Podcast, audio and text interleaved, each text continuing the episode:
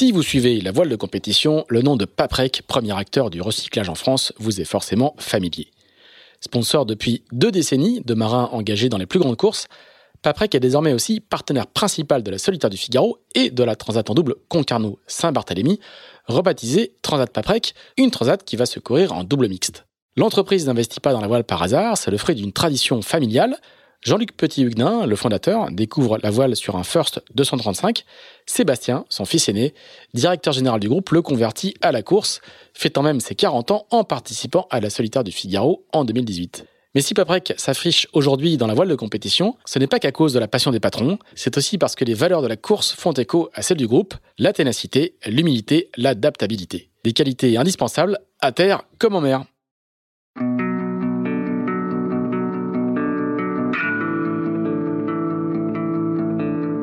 Bonjour, vous écoutez Into the Wind, le podcast des marins qui font des phrases. Into the Wind est produit par Tip Shaft, le média des professionnels et des passionnés de voile de compétition. Tip Shaft, ce sont deux newsletters hebdomadaires en français et en anglais, des podcasts, des événements, des formations ainsi qu'un festival de films et un studio de production de contenu que vous pouvez retrouver sur tipandshaft.com. Je suis Pierre-Yves Lotrou et je vous souhaite la bienvenue dans ce nouvel épisode d'Into the Wind.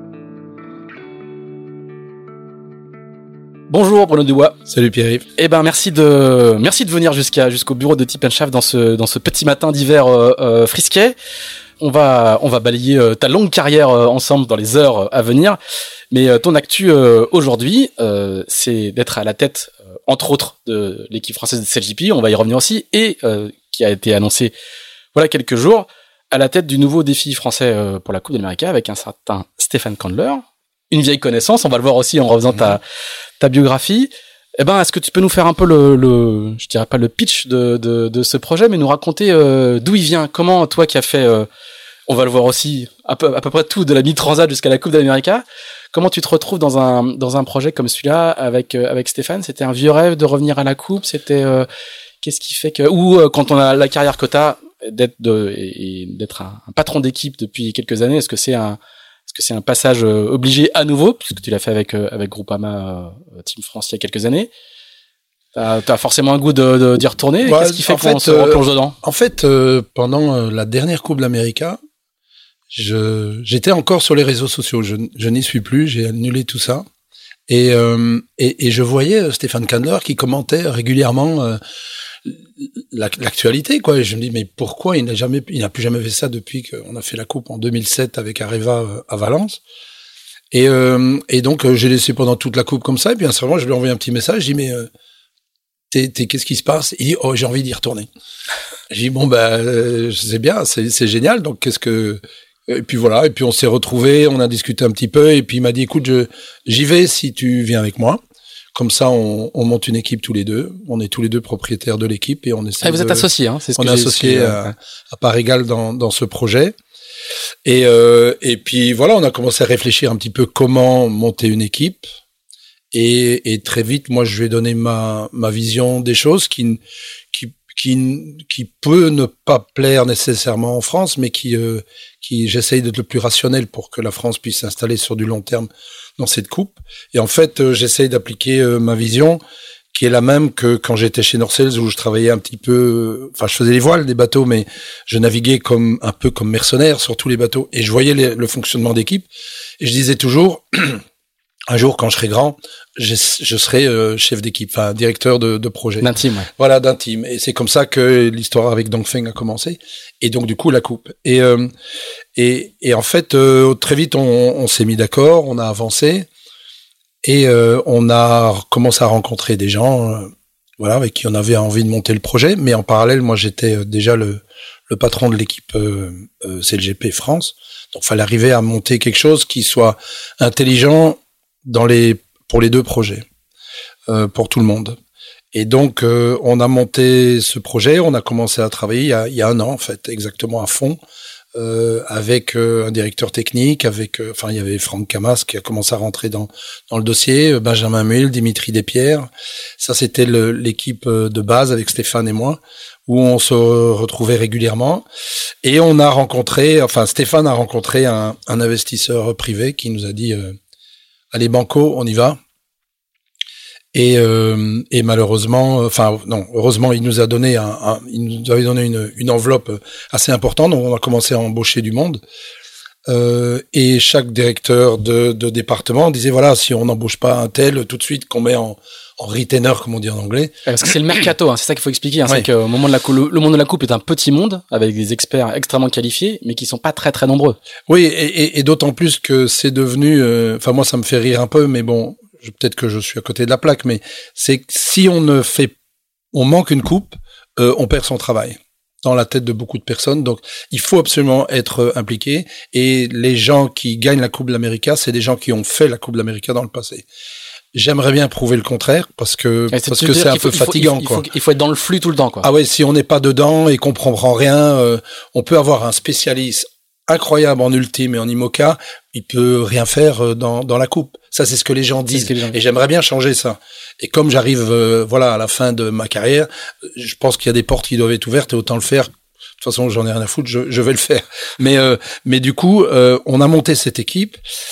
On a continué à travailler, travailler. Stéphane a, a, a, a beaucoup pris sur lui euh, financièrement. Et jusqu'à un moment, au mois de juillet, on s'est retrouvé, juillet de l'année de l'année dernière, où on s'est retrouvé, on dit voilà, mais finalement le, le gars il nous paye pas quoi. En fait, c'est c'est un grand rêve. Vous, Euh, avanciez, vous avanciez les fonds, hein, pour être concret. on avançait les fonds et ou alors on les avançait pas et les gars étaient pas payés. Et donc euh, en juillet, on s'est tous retrouvés. On a on a dit bon là, voilà qu'est-ce qu'est-ce qu'on fait Et Stéphane a dit bon ben euh, je vais faire un prêt et je vais rembourser tout le monde. Donc on parlait quand même de 2 millions et demi d'euros. Hein. C'est j'imaginais pas moi étant associé à Stéphane de de terminer ma carrière avec euh, une dette de 2 millions et demi d'euros, c'est Mm. pas vraiment ce que je, je comme ça que je voyais. Alors il y avait deux manières de voir les choses, j'étais clair avec tout le monde, soit euh, tout le monde sauf Stéphane et, et- et moi y compris hein, avec j'étais dans le tout le monde, dire voilà euh, on bâche, euh, on a d'autres choses à faire quoi, c'est bon. Ça ça le fera pas. Et euh, et ben j'ai dit si jamais je j'arrête, je pense que Stéphane va arrêter euh, parce qu'on est ensemble dans cette aventure et donc euh, faut savoir que on va mettre la clé sous la porte et il y a un paquet de monde qui vont pas être payés. Donc si vous voulez être payé, je vais essayer de rester avec Stéphane. Euh, et, et, et comme Stéphane Candler, c'est un, c'est c'est vraiment euh, si on lui donne un, o- un os à ronger où il a accroché quelque chose, il va pas lâcher. Enfin, il a un amour propre énorme. Il, il veut, il veut pas. Et donc c'est c'est le seul qui a vraiment continué en disant voilà non mais je vais y arriver. Je sens que je vais y arriver. Continuez à chercher. Je vais chercher à trouver un partenaire. Et euh, il dit on va chercher en France plutôt que là on avait un, un, un, un investisseur interna- un étranger qui voulait investir en France. Voilà, ça ça l'a pas fait. On va pas aller dans le détail. euh, C'est pas c'est pas le but du jeu. Mais bon, ça ça a fait mal à l'équipe. On a essayé d'avoir des dommages et intérêts un petit peu, puis rien du tout. Enfin, il s'en bat. Ça c'est un investisseur qui vient dans un monde tout à fait euh, euh, imaginaire, qui gagne de l'argent par par de l'imaginaire. Et donc bah lui imaginez devoir donner des des enfin qui est une vingtaine ou une trentaine de personnes qui n'ont pas été payées depuis plusieurs mois. Il s'en bat, mais vraiment, c'est, Mm. il y en a rien à foutre. Donc, c'est, humainement, ça n'a pas été terrible. Et donc, on a, on a eu toute cette période pendant trois mois, je dirais, un bon trois mois, à partir de fin juillet, où euh, il y a un moment de flottement, où des gens sont partis, c'est tout à fait normal. Donc, ceux qui, Ah, parce qu'il y a les autres équipes qui tapent à la porte, quoi. ah ben déjà même quand ils étaient employés, ils tapent Mm. à la porte. De toute façon, tout le monde tape, tape à la porte en permanence pour voir pour faire du mercato, c'est pas c'est pas très grave. Mais euh, ce qui ce qui était un peu dommage pour nous, c'est que un on a perdu euh, du du respect. Je pense que notre équipe, donc Stéphane et moi, on a on a perdu le respect un peu des gens qui étaient dans l'équipe parce qu'on on promettait de, de payer puis on n'arrivait pas à trouver de l'argent pour payer. Donc c'était moi ça m'empêchait de dormir honnêtement. C'est c'est et Stéphane aussi et, et un peu tout le monde. Par contre, il y a des gens qui sont restés, qui se sont dit bon ben euh, on est dedans. On voilà, de toute façon on n'a pas d'autre choix, on va rester et ça je des gens comme comme Franck, comme comme Benjamin Mull, c'est voilà, ils auraient pu balayer puis aller faire autre chose. Hein. Il- de toute façon, il, fallait qu'ils ils vivent aussi. Mais donc, euh, il y en a d'autres qui sont partis et je, je leur en veux pas. De toute façon, c'est pour eux. La coupe, c'est un, c'est un, c'est un CDI. Donc, euh, si tu sors du CDI, pour y retourner, c'est un peu compliqué. Donc, je comprends ça. Pas pour ça que c'est comme ça que je le ferai les choses, mais bon. Et je dirais en novembre, Stéphane m'appelle et me dit, écoute, je pense que j'ai quelque chose. Et je dis ouais bah écoute ouais ouais toi, toi c'est pas la première fois que tu nous dis ça Stéphane. Vas-y. Et puis euh, c'était assez drôle. Il dit non non non c'est bien c'est bien. Et puis euh, j'étais au, au, Yacht Racing Forum à début décembre à, à Malte. et là il m'a dit écoute Bruno euh, euh meeting demain. Euh, j'ai dit oui mais là je suis en, je suis en conférence je fais des trucs. Il dit oui mais on, on organise ça je suis à l'aéroport je prends l'avion une heure après il dit non mais on fait ça de l'aéroport. Tu je serai dans le bureau la direction générale. Et donc, euh, et donc, euh, je, je, j'ouvre mon, mon, mon, truc et puis, enfin, mon, mon, mon système de visio et puis euh, pour me retrouver autour d'une table avec euh, euh, le, le, le business angel de, de, de Stéphane qui s'appelle Olivier Pécou qui, qui travaille dans, dans de l'investissement à Paris il y a aussi Bertrand Meilleux qui, qui est un grand ancien patron de Canal. Voilà, euh, qui n'était pas qui était pas autour de la table, mais qui était un grand fan de Stéphane, qui est Stéphane depuis le début de sa campagne. Donc il y a ces deux personnes là qui grand spécialiste du fin. Exactement. Même, enfin très ah très, bon Très bon finiste. Donc euh, ces deux personnes là adorent Stéphane. Enfin ils, ils, ils ils font tout pour ouvrir des portes. Et en fait euh, autour de la table il y avait Sébastien Bazin, donc le patron de. Et c'est là que tu découvres que. non, je l'ai appris quelques jours avant. Euh, et bon, patron d'accord. Hein. Alors, faut savoir que le, le groupe Accor avait déjà été proche de, de sponsoriser une Coupe de l'Amérique dans le passé. Ah, euh, celle où t'étais avec Franck. Euh, oui, non, avant ça, avant ça, avant ça euh, que euh, au début de mon de, à mon arrivée dans dans, dans CLGP France, euh, il y a un rendez-vous qui devait être pris, enfin qui a été pris entre Sébastien Mazin et, et Billy Besson, et ce rendez-vous n'a pas eu lieu.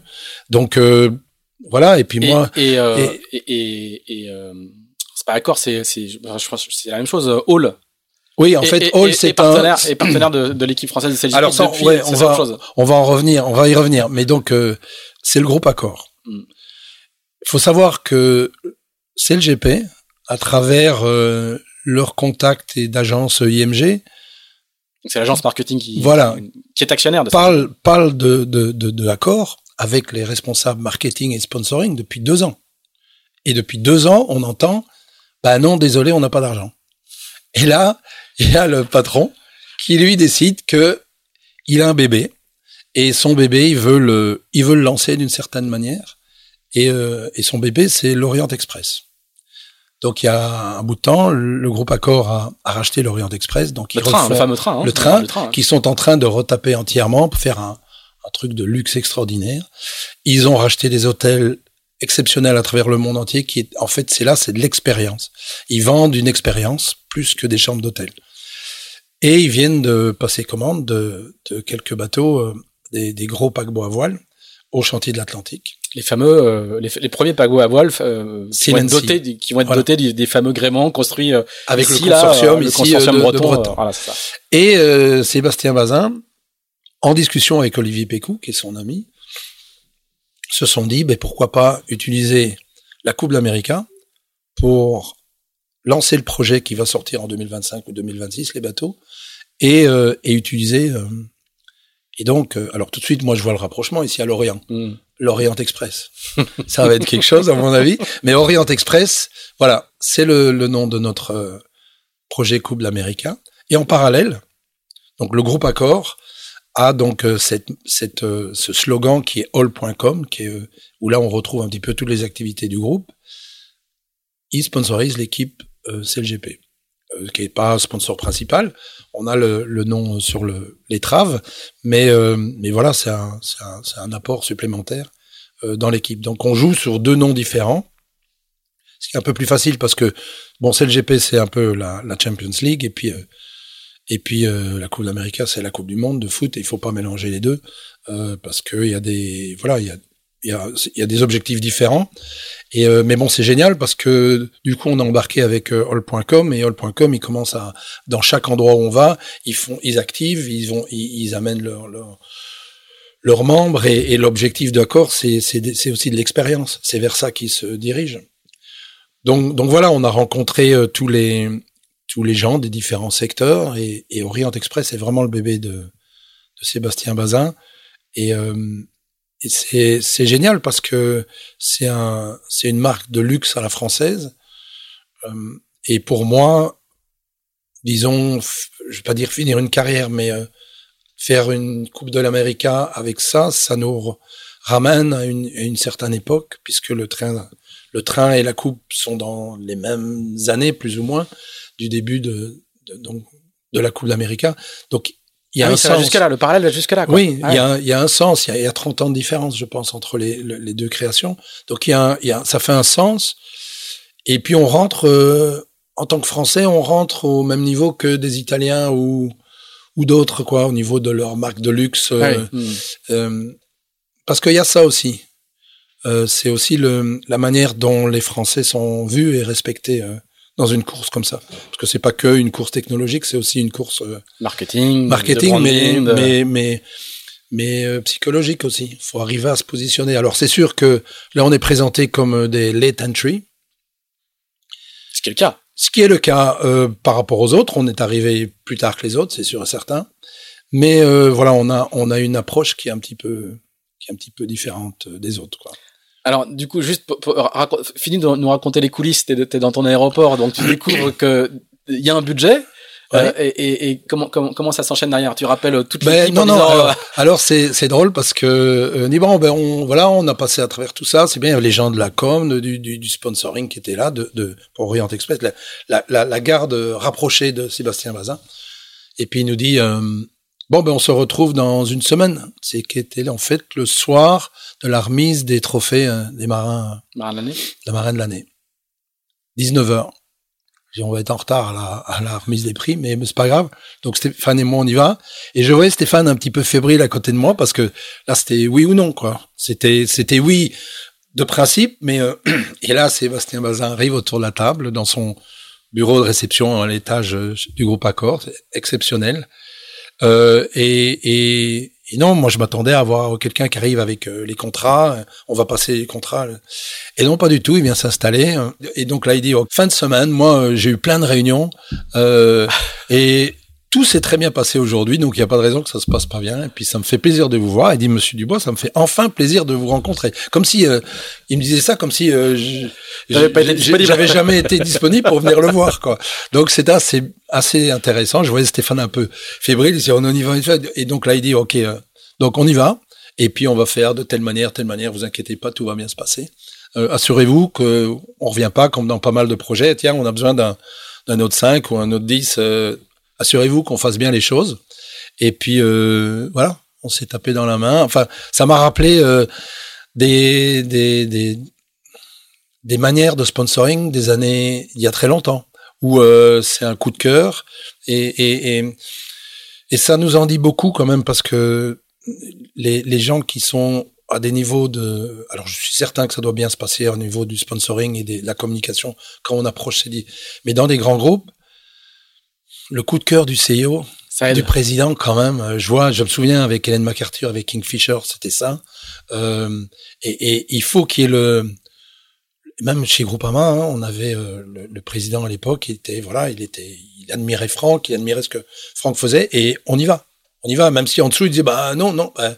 Et, et dernièrement, j'ai eu le, la même chose. euh, enfin, je peux faire un petit parallèle avec CLGP. Un jour, je me retrouve en réunion de vente euh, CLGP et Russell Coates qui qui a un, un avis quand même assez tranché en général patron, sur la vie circuit, hein. le, le, le patron du circuit, mais aussi euh, champion de la Coupe d'América, euh, médaille Olympique. euh, olympique et tout. Et il a un- souvent une opinion assez tranchée sur les choses. Et il dit pourquoi merde on n'arrive pas à avoir euh, Land Rover comme sponsor? Ça fait des années qu'ils ont eu. Land Rover était dans la voile avec Ben Hensley, ils sont retirés. Enfin, ils ont été retirés un petit peu. Et puis.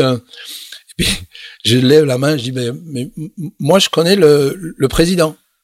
Ah, ben, il dit, Bruno, si t'arrives à avoir ça, bon, ben, euh, allez, c'est ton projet. Land Rover, vas-y. Donc, moi, j'appelle le président à, à cette époque-là, c'était Thierry, euh, Thierry Bolloré, qui était le, l'associé de Carlos Ghosn, enfin, le, le, le, le bras droit de Carlos Ghosn, Chez Renault. mais qui était chez Renault, mais qui était venu, et pendant la, la Volvo Ocean Race, Charles l'avait invité à, à Gothenburg. Et il était notre leg jumper. Donc il sautait euh, après, saute juste après, le après de de la 2000, ligne de après la, la ligne de départ, il sautait. Donc moi je l'ai récupéré. Le soir, il est venu manger avec moi, on est avec l'équipe technique. Il adorait ça, manger des pizzas et tout. Et donc je lui, je dis bon bah, je demande euh, à Charles et, et- et si je peux avoir son, son adresse et tout, parce que j'avais son numéro de téléphone, mais on n'appelle pas. Parce que, en fait, il est devenu président, après, Après, avoir quitté après, Renault, ouais. il est devenu président de, euh, de, de, de, de Land Rover. Il est basé en Angleterre et donc, du coup, je le, je vais pas l'appeler, quoi, ça se fait pas. Donc, je lui envoie un mail. Et trois semaines plus tard, je reçois un message de sa secrétaire qui me dit, Monsieur Dubois, euh, dites-nous les dates et vous venez, ça fera plaisir à Monsieur Bolloré de vous voir. Donc, j'arrive. Euh, super endroit chez Land Rover. Thierry était là et puis il dit bah, je, je vous mets la table. Et puis là il y a le, le directeur commercial qui est hollandais. Et puis il me dit mais attends moi j'ai une maison à, à The Hague avec vue sur la ligne d'arrivée de, Dongfeng. Je vous ai vu arriver, c'était extraordinaire. Et là je me suis dit là il y a toutes les planètes qui s'al- s'alignent. j'ai là Monsieur Bolloré m'a fait une table extraordinaire. Je peux pas rater ce coup-là. Et en fait, euh, c'était ça, c'est que voilà, ils, ont cet un, ce désir d'être dans le nautique. Et finalement, on a parlé, ils sont devenus sponsors de l'événement de Saint-Tropez l'année passée. Et on espère pouvoir continuer avec eux. Mais ça passe quand même, c'est pour revenir sur le, le fait qu'il y a le coup de cœur d'un président qui dit, voilà, moi, j'ai la vision et je donne les moyens à mon entreprise pour pouvoir euh, réaliser ce- la, la, ma vision. Et Il y a oui, un papier. Oui, oui, oui, oui, non, il y a tout. euh, Après, quand il y a tout l'inten- est- il y a l'intendance qui suit. non, non, non, il y a tout qui est bien. Puis ils ont très, très, parce qu'en fait, nous, ce qu'on avait besoin, c'est, c'est, c'est, faut payer l'entry fee. Hein, les, la Coupe d'Amérique, ça commence par ça. Et puis on a plein d'autres choses. Et puis on voulait avancer à fond, à fond, à fond. Et, et, euh, et donc du coup, euh, on leur a demandé de nous aider très rapidement. Et très rapidement, ils ont débloqué les fonds pour que, pour qu'on attaque. Donc ça, c'était, euh, c'est une, en tant enfin, dans une carrière, c'est une, une rencontre qui est assez intéressante. Et donc maintenant, on va essayer de la développer euh, et, et les satisfaire surtout avec ce qu'on veut faire. Quoi. Euh, on, on peut parler du budget? Tu, t'as- t'as- tu, tu communiquais un tout petit peu sur, le, sur Ouais, fourchette? c'est c'est c'est vulgaire de parler d'argent en D'accord. France, hein. mais en fait, une Coupe de l'Amérique, voilà, c'est c'est c'est incroyable. Enfin, voilà, c'est- c'est difficile à dire avec euh, avec Groupama et, et dans les passés, on tournait autour des 30 millions et et on voit sur, que sur l'ensemble de la campagne. Hein. Voilà, et on voit des gens comme euh, Ben Hensley, la dernière fois, il avait 120 millions d'euros de, de pounds. Euh, on est un peu plus près de Groupama que de, que de Ben Hensley, Oui, oui, oui, budget, ouais. oui. Mais en fait, euh, c'est, c'est, ça dépend ce qu'on fait, combien de temps on fonctionne. Un, un budget qui tourne bien sur, disons que si on voulait garder une Coupe de l'Amérique en France avec des bâtiments comme font euh, New Zealand ou d'autres, ça tourne entre 15 et 20 millions tous les, ans pour pouvoir avoir quand même entre 50 et 60 personnes qui travaillent, qui développent, qui, euh, et donc on a pris énormément de raccourcis euh, qui ne font pas nécessairement, qui, vont faire plaisir à beaucoup de monde, mais il faut qu'on rétablisse les bases sur, euh, qu'on rétablisse des bases et qu'on puisse continuer surtout. Et, voilà. et, et, et le, le, le, le projet, j'allais dire comme toujours dans les projets français pour la coupe, il est d'être pérenne et de faire ça pour les pour plusieurs éditions. Bah, c'est pas juste euh, français. Hein. euh, oui, oui. Luna Rossa, il faut qu'il resigne aussi après. Euh, euh, mais Jim arrivent. Ratcliffe, ouais, Jim Ratcliffe avec avec Ben Hensley. Faut que je me souviens, Ben me disait à la fin, ouais, il dit c'est pas signé encore. Hein, faut que j'arrive à le convaincre vers où on va. Et c'est comme ça qu'il y a eu l'association, j'imagine, avec Mercedes. Et puis faut faut arriver à les convaincre de de, de re-signer. Mm. Personne ne dit voilà, je vous donne le Pour 10 ans. sponsoring pour Pour 10 ans. pour, pour pour deux campagnes par exemple. Donc c'est à nous de faire nos preuves, mais il y a des envies de faire, en tous les cas au sein de Cachalange, qui est donc l'association, le, le- la, société, la structure qui porte le projet, donc euh, entre avec Stéphane et moi, c'est de, c'est sur du long terme. Alors que moi j'y sois ou j'y sois pas, c'est pas le, le, le- c'est d'établir des bases. Mhm. Et vous, donc vous allez vous installer directement euh, à Barcelone, On a un bureau à Lorient, donc qu'on utilise depuis un an, et qui euh, est juste à côté d'ici. Voilà. Et euh, et oui, on va essayer de faire, on va essayer de le plus les plus euh, pragmatiques possible. Alors, c'est sûr, un gars comme Franck, euh, c'est quand on parle de pragmatisme, euh, il n'y a pas, il y a pas meilleur. Donc lui, il nous ramène souvent euh, dans la direction, l'objectif qu'on s'est fixé. Donc ça, c'est, il nous met des garde-fous. Donc ça, c'est exceptionnel avec lui. Et voilà, on essaie d'être le plus pragmatique possible pour essayer de ne pas dépenser pour dépenser. Euh, on a eu l'expérience avec Groupama Team France. Je pense qu'on a été très très rationnel et il y a encore moyen d'aller plus loin. Donc, euh, on va essayer de faire ça. Et ça veut dire que dès que vous avez eu le go de de- d'accord, vous avez euh, rappelé tous les gens, euh, tous, tous les gens possibles pour, pour recruter l'équipe technique? Comment, comment ça se Pas- passe dans ces cas-là? Pas tout de suite. Pas tout de suite. On a pris un peu de temps. Euh, Franck, par exemple, je parle beaucoup de Franck, mais euh, il est il est important quand même là-dedans. Avec Stéphane, on voulait prendre notre temps pour réfléchir un petit peu Et du coup, on a formé un, un comité exécutif dans lequel il y a il y a Benjamin Mill, Stéphane Candler. Juste dans un Mill, on en parle de, à plusieurs reprises, mais c'est un designer français. C'est un designer français qui, a, gagné la coupe, qui a, qui a, fait plusieurs coupes, qui a aussi fait, qui, qui a monté un, un qui est un ami proche de Guillaume Verdier, qui ont fait plein de trucs. en fait, il y a un truc aussi, c'est que Guillaume Verdier et, euh, et euh, Benjamin Mill étaient architectes et était dans le design team de, de Cachalange à Reva en 2007 à Valence. Donc euh, ça, c'est des jeunes qui ans, étaient, voilà, et qui, qui ont débuté à ce moment-là avec euh, Hervé Penformis, avec euh, avec euh, Olivier Douillard, avec Cyril Douillet. Tous ces gens-là ont développé Dimitri Nikolopoulos, qui, a développé aussi le, nouveau Charal. C'est des gens qui ont développé des outils pendant ce temps-là ou qui avaient déjà leurs outils et qui les ont fait grandir après. Et puis voilà, on a reparlé avec certains. Donc on a pris on a pris une petite pause parce que c'était l'avantage, c'est que on a reçu l'argent euh, je pense juste avant Noël, enfin le, jour de Noël. C'est un beau cadeau de Noël. Et, euh, et du coup, on a pris les, fêtes pour un peu réfléchir et repartir.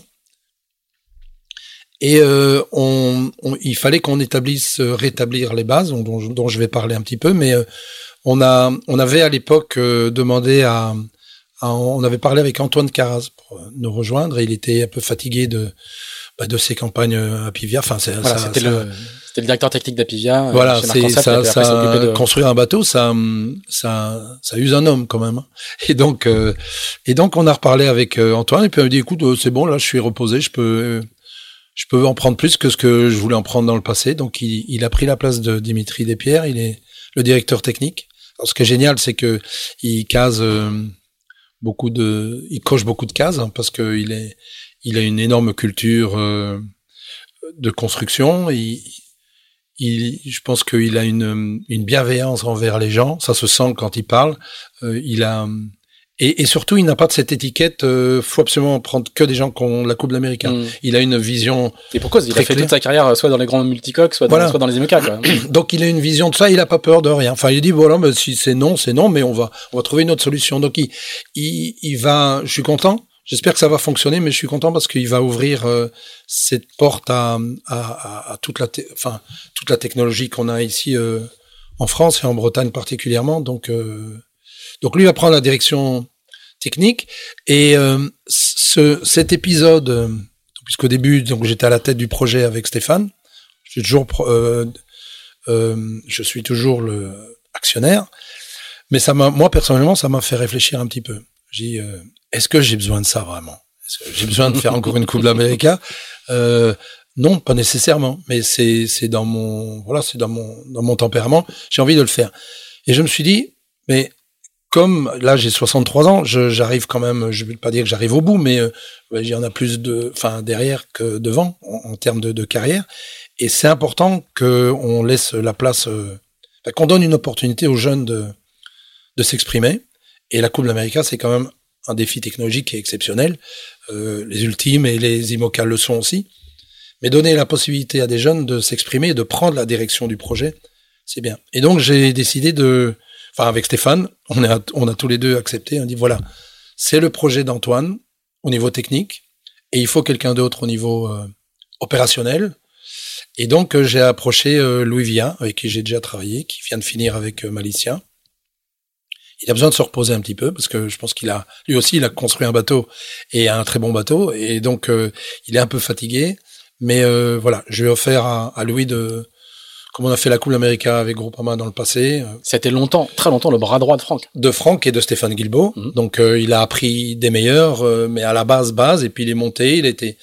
je pense qu'il a travaillé avec Antoine Mermode dans les Moca aussi pendant un bout de temps. Il a appris, il, il connaît bien l'environnement le, et, et, donc j'ai envie de lui donner la possibilité de, de gérer toute la partie opérationnelle. Et puis Stéphane, au même niveau que Stéphane, lui, va s'occuper de toute la partie marketing euh, et, euh, et relations avec les sponsors, l'hospitalité. Donc euh, avec d'un côté Caroline Muller pour la partie communication et Stéphanie Nadin pour toute la partie hospitalité.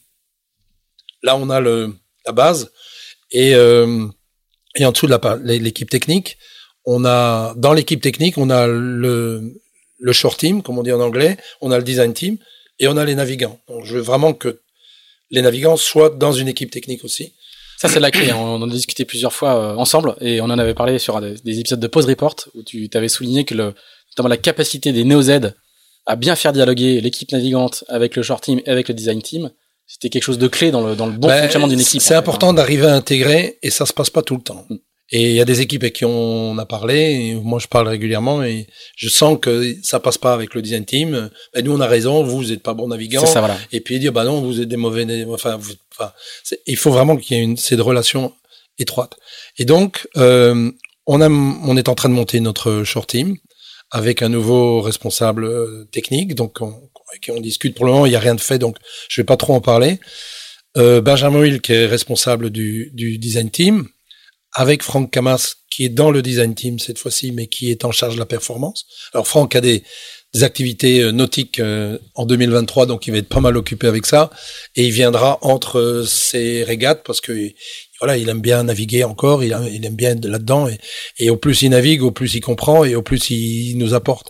Et puis après, après, euh, après ce qu'il va faire euh, cette année en, en régate, euh, voilà, il sera quasiment euh, disponible à temps plein avec nous, disons. Donc après la, après la Jacques Vabre avec Charles. Voilà, il sera à 75-80% de son temps disponible avec nous, parce que je pense qu'il aime bien d'être impliqué dans d'autres points. Et c'est important de l'avoir parce que il va nous permettre de, enfin moi je pense qu'il n'y a pas de meilleur développeur en France. Hein, j'en ai pas vu encore, et j'espère qu'il y en a qui arrivent. Il y a des jeunes qui arrivent qui sont très bien, mais il a, voilà, tout ce qu'il a accumulé va nous permettre de, développer, de comprendre le bateau. Alors, ce qu'on a prévu de faire pour, euh, alors parce que beaucoup de gens me disent, euh, ouais, c'est génial, c'est génial, euh, la Coupe d'Amérique, bravo. Mais bon, vous êtes tard, hein, ça va pas le faire. Hein. Donc, comme c'est une spécialité comme française, le, le flagellement permanent.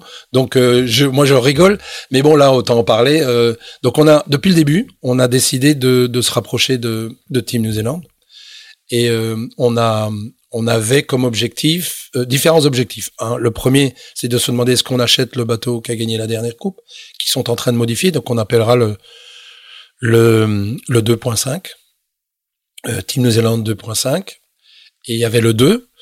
Et la 2.5, on pourrait l'acheter, mais finalement, les Néo-Zélandais, euh, enfin, ça, je comprends qu'ils veulent pas le vendre, parce que si jamais ils ont un problème avec leur bateau numéro 3, il faut qu'ils reprennent celui-là. Pas certain qu'ils passent à la jauge. Il serait peut-être un peu trop lourd. Mais ils vont l'utiliser à, Barcelone euh, l'été prochain pour s'entraîner jusqu'au mois d'octobre. Et euh, donc on leur a demandé le, le voir si on pouvait acheter le dessin 2.5. Donc depuis le début, c'est 2.5, 2.6, 2.7, enfin une évolution de leur ancien bateau. Et on a eu une dernière réunion, et là pendant la réunion, il y a eu un silence, et Dalton il dit mais euh, pourquoi on va vous vendre? Pourquoi devrait-on Enfin, pourquoi vous voulez acheter une évolution du bateau qui a gagné la dernière fois? Vous avez, vous avez aucune chance. Quoi. Donc moi je vous propose, c'est de prendre le même bateau que nous. C'est d'ailleurs le bateau numéro 3, le sister ship à 100%. On n'aura rien de plus que vous. Donc là, silence dans la discussion. Et là, d'un coup, je me dis, mais combien de fois ce serait arrivé, c'est arrivé en France de pouvoir avoir la possibilité qu'un design team étranger qui a gagné les dernières coupes de l'Amérique et qui est quand même toujours un peu en avance sur pas mal de choses, euh, nous propose d'acheter, alors il y a un prix évidemment, d'acheter le même bateau que ce qu'ils vont faire. Combien de fois ça arrivé en France, mais combien de fois ça arrivé même dans l'histoire de la Coupe d'Amérique? Je dis, mais ça, c'est jamais arrivé.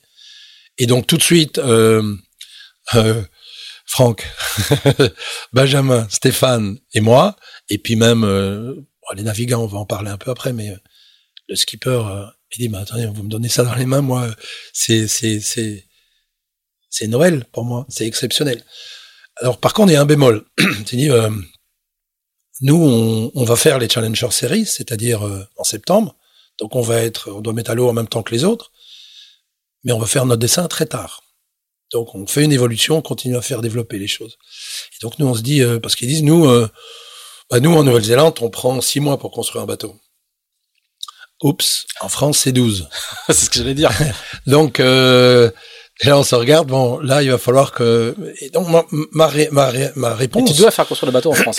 Oui, mais ma réponse, c'est euh, euh, mais oui, mais les gars, est-ce que on dit tout de suite, bah non, c'est pas possible en France, ou on se dit, il y a une solution exceptionnelle, voilà, il y a une réponse, faut trouver une solution.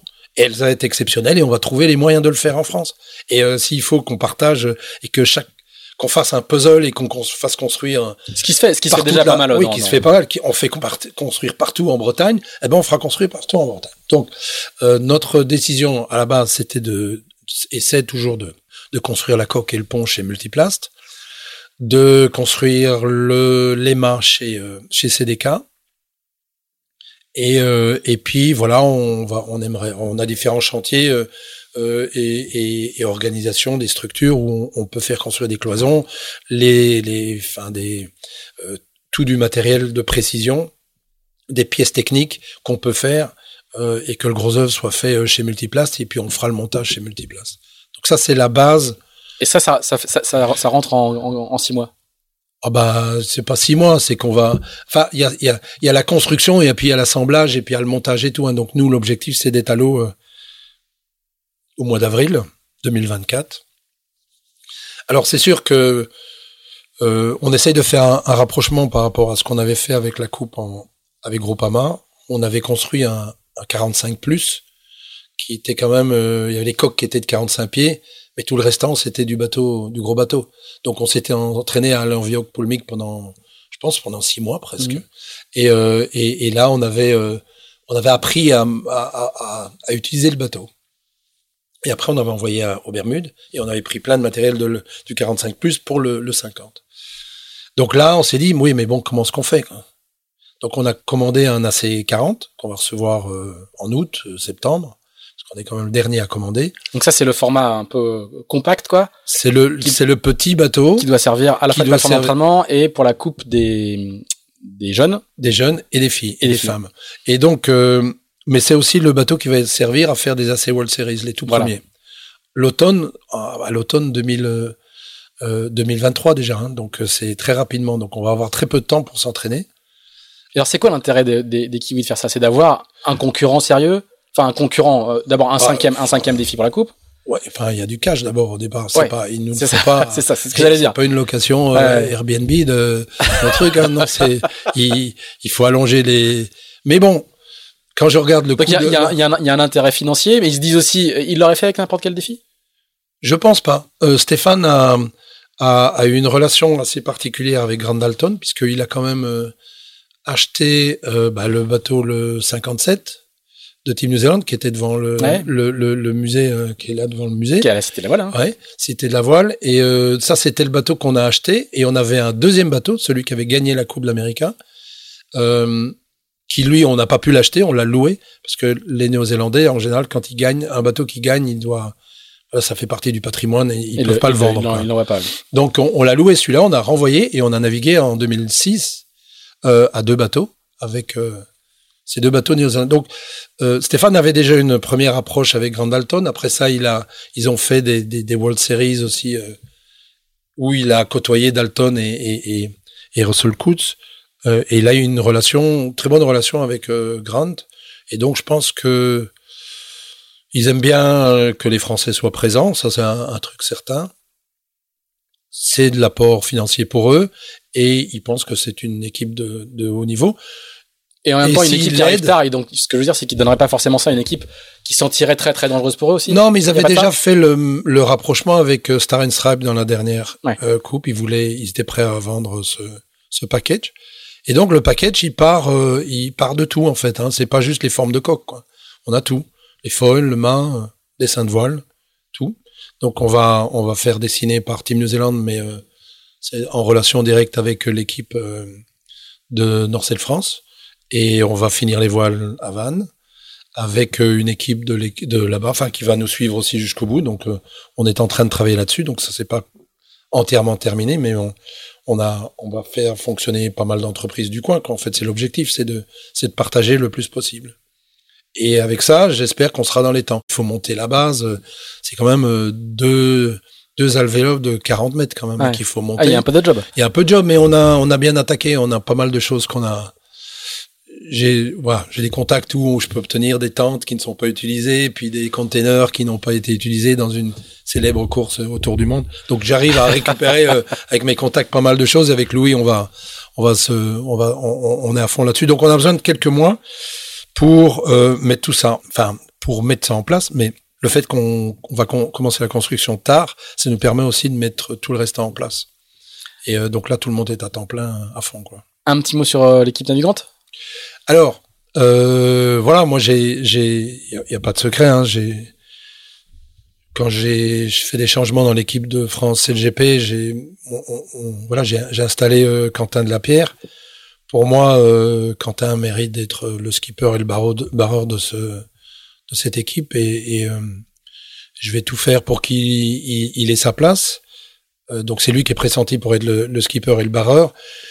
Et tant qu'à faire, on, travaille énormément avec toute l'équipe autour de lui. Sur CLGP, pourquoi pas euh, garder toute l'équipe d'une manière ou d'une autre. Après, euh, il y a des cyclistes devant, il va falloir produire des watts, mais cette équipe CLGP est assez exceptionnelle parce qu'on a, on a, on a créé une équipe de management autour avec Thierry Douillard et, Thomas Samu, qui est le préparateur mental, et Thierry qui est le coach direct. Et euh, à, nous, à, nous, trois, on arrive, à, on a, on a aidé à Quentin à s'exprimer. Il a un niveau de leadership qui est exceptionnel. Il a réussi à embarquer cette équipe qui, qui pour moi venait au taf euh, avant. Et là, c'est leur, c'est leur, c'est leur graal quoi. C'est d'arriver à être en finale de, de, de CLGP. S'il passe cette saison-ci, la saison suivante, mais le plus compliqué pour CLGP, c'est d'arriver à naviguer entre les événements. Hum sur des bateaux qui volent. Et on voit le niveau, il monte énormément. Euh, Team New Zealand, puisque dans l'équipe Team New Zealand de CLGP, c'est tous les navigants de l'équipe de la Coupe. Euh, on voit euh, un gars comme, euh, comme Tom Slingsby, qui est maintenant le barreur de l'équipe américaine pour la Coupe de l'Amérique. Il venait de faire quatre semaines. C'est sûr, on voit le niveau, il monte. il faut s'accrocher. Et je me dis qu'en faisant de la C40 et faire du bateau de la Coupe de l'Amérique et mener le circuit Coupe l'América en parallèle du circuit CLGP, c'est exceptionnel. Et je vois Ben Hensley la même chose, il fait du, il fait de la C40, euh, il navigue et, et, son équipe, ils sont en charpe, comme on dit en anglais, ils arrivent, ils ont déjà les méthodes et tout. Donc pour nous, c'est d'arriver à rentrer là-dedans et euh, pour arriver à. En fait, les deux circuits se nourrissent l'un l'autre. Oui, oui, oui, c'est ça qui est qu'on qu'on qu'on le veuille, qu'on le veuille pas. Enfin, euh, CLGP, là, tu fais les yeux à Russell Coutts qui, qui qui le veut pas tellement, quoi. Bah, je comprends. Il a il a il a, il a développé CLGP, qui est une ligue internationale, et son objectif, c'est pas d'être une préparation pour la coupe. Non, non, pas du tout. Et je le comprends. Et nous, ce n'est, ce n'est pas ça. C'est vraiment deux compétitions euh, différentes qu'on veut mener de la même manière. Et, et en fait, euh, Ben Hensley en parle très bien. C'est qu'il dit, euh, moi, si il faut que je vienne naviguer euh, sur la Coupe d'Amérique, je fais du développement. Je barre et je et, et Jimmy Spittin m'a dit la même chose il y a un an. Il me dit, je suis arrivé à ma première régate avec Luna Rossa. Je me suis rendu compte, j'avais plus navigué depuis très longtemps. Par contre, je savais comment le bateau marchait. J'avais fait du développement, mais j'avais j'avais pas régaté. Et régater, ça veut dire euh, être agressif et sortir l'autre. Et là, en match racing, il faut être agressif et j'en ai plus fait. Donc, il faut que je trouve un moyen. Et donc, euh, mon meilleur moyen, c'est c'est CLGP. Il faut que je me Le seul circuit où tu navigues à 50 nœuds comme euh, comme sur la coupe, ben, c'est CLGP. Et donc, du coup, on a réussi à monter ça. Et je sais que euh, même si au début, Quentin, dans ses premières entrevues, on lui demandait c'est quoi ton objectif dans la vie, c'est de gagner un Coupe d'Amérique. Il s'est pris une claque sur la tête euh, tout de suite. On lui dit attention. Et là, il, et là, il a changé parce qu'il a touché à, il a touché au, à, à, à la victoire et, et à, à, pouvoir regarder euh, des Ben Hensley ou Jimmy Spitty et Tom Slingby dans les yeux en disant tiens, j'ai pas peur de vous. Vous faites même pas mal, quoi. Donc le fait d'avoir touché à ça, il veut maintenant c'est le GP et la coupe pour lui, c'est les deux choses auxquelles il veut performer. Et comme euh, justement donc euh, Orient Express, le groupe Accord euh, s'inscrit dans les deux, il peut s'impliquer dans les deux de la même manière et pousser pour gagner les deux le, mieux possible.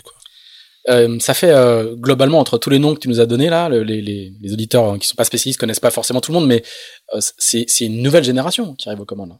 Entre Louis Viat, Antoine Carraz, Quentin Delapierre, c'est des gens qui n'ont jamais fait la coupe de leur vie, quoi. Non, non, mais j'y pense beaucoup à ça. C'est c'est qu'à un certain moment, on, on bloque on crée une sorte de mafia quand même. Faut reconnaître. Et ça, faut arrêter. Faut vraiment. Et je pense que les les kiwis sont pas mal. j'avais vu au Bermudes euh, donc tous les jeunes qui étaient à bord avec euh, Pete Borling et puis Blair Tuck et ces jeunes là. Mais l'encadrement dans les bateaux à moteur autour, on retrouvait euh, des, les anciens qui ont gagné. Et ils étaient là pour aider les jeunes.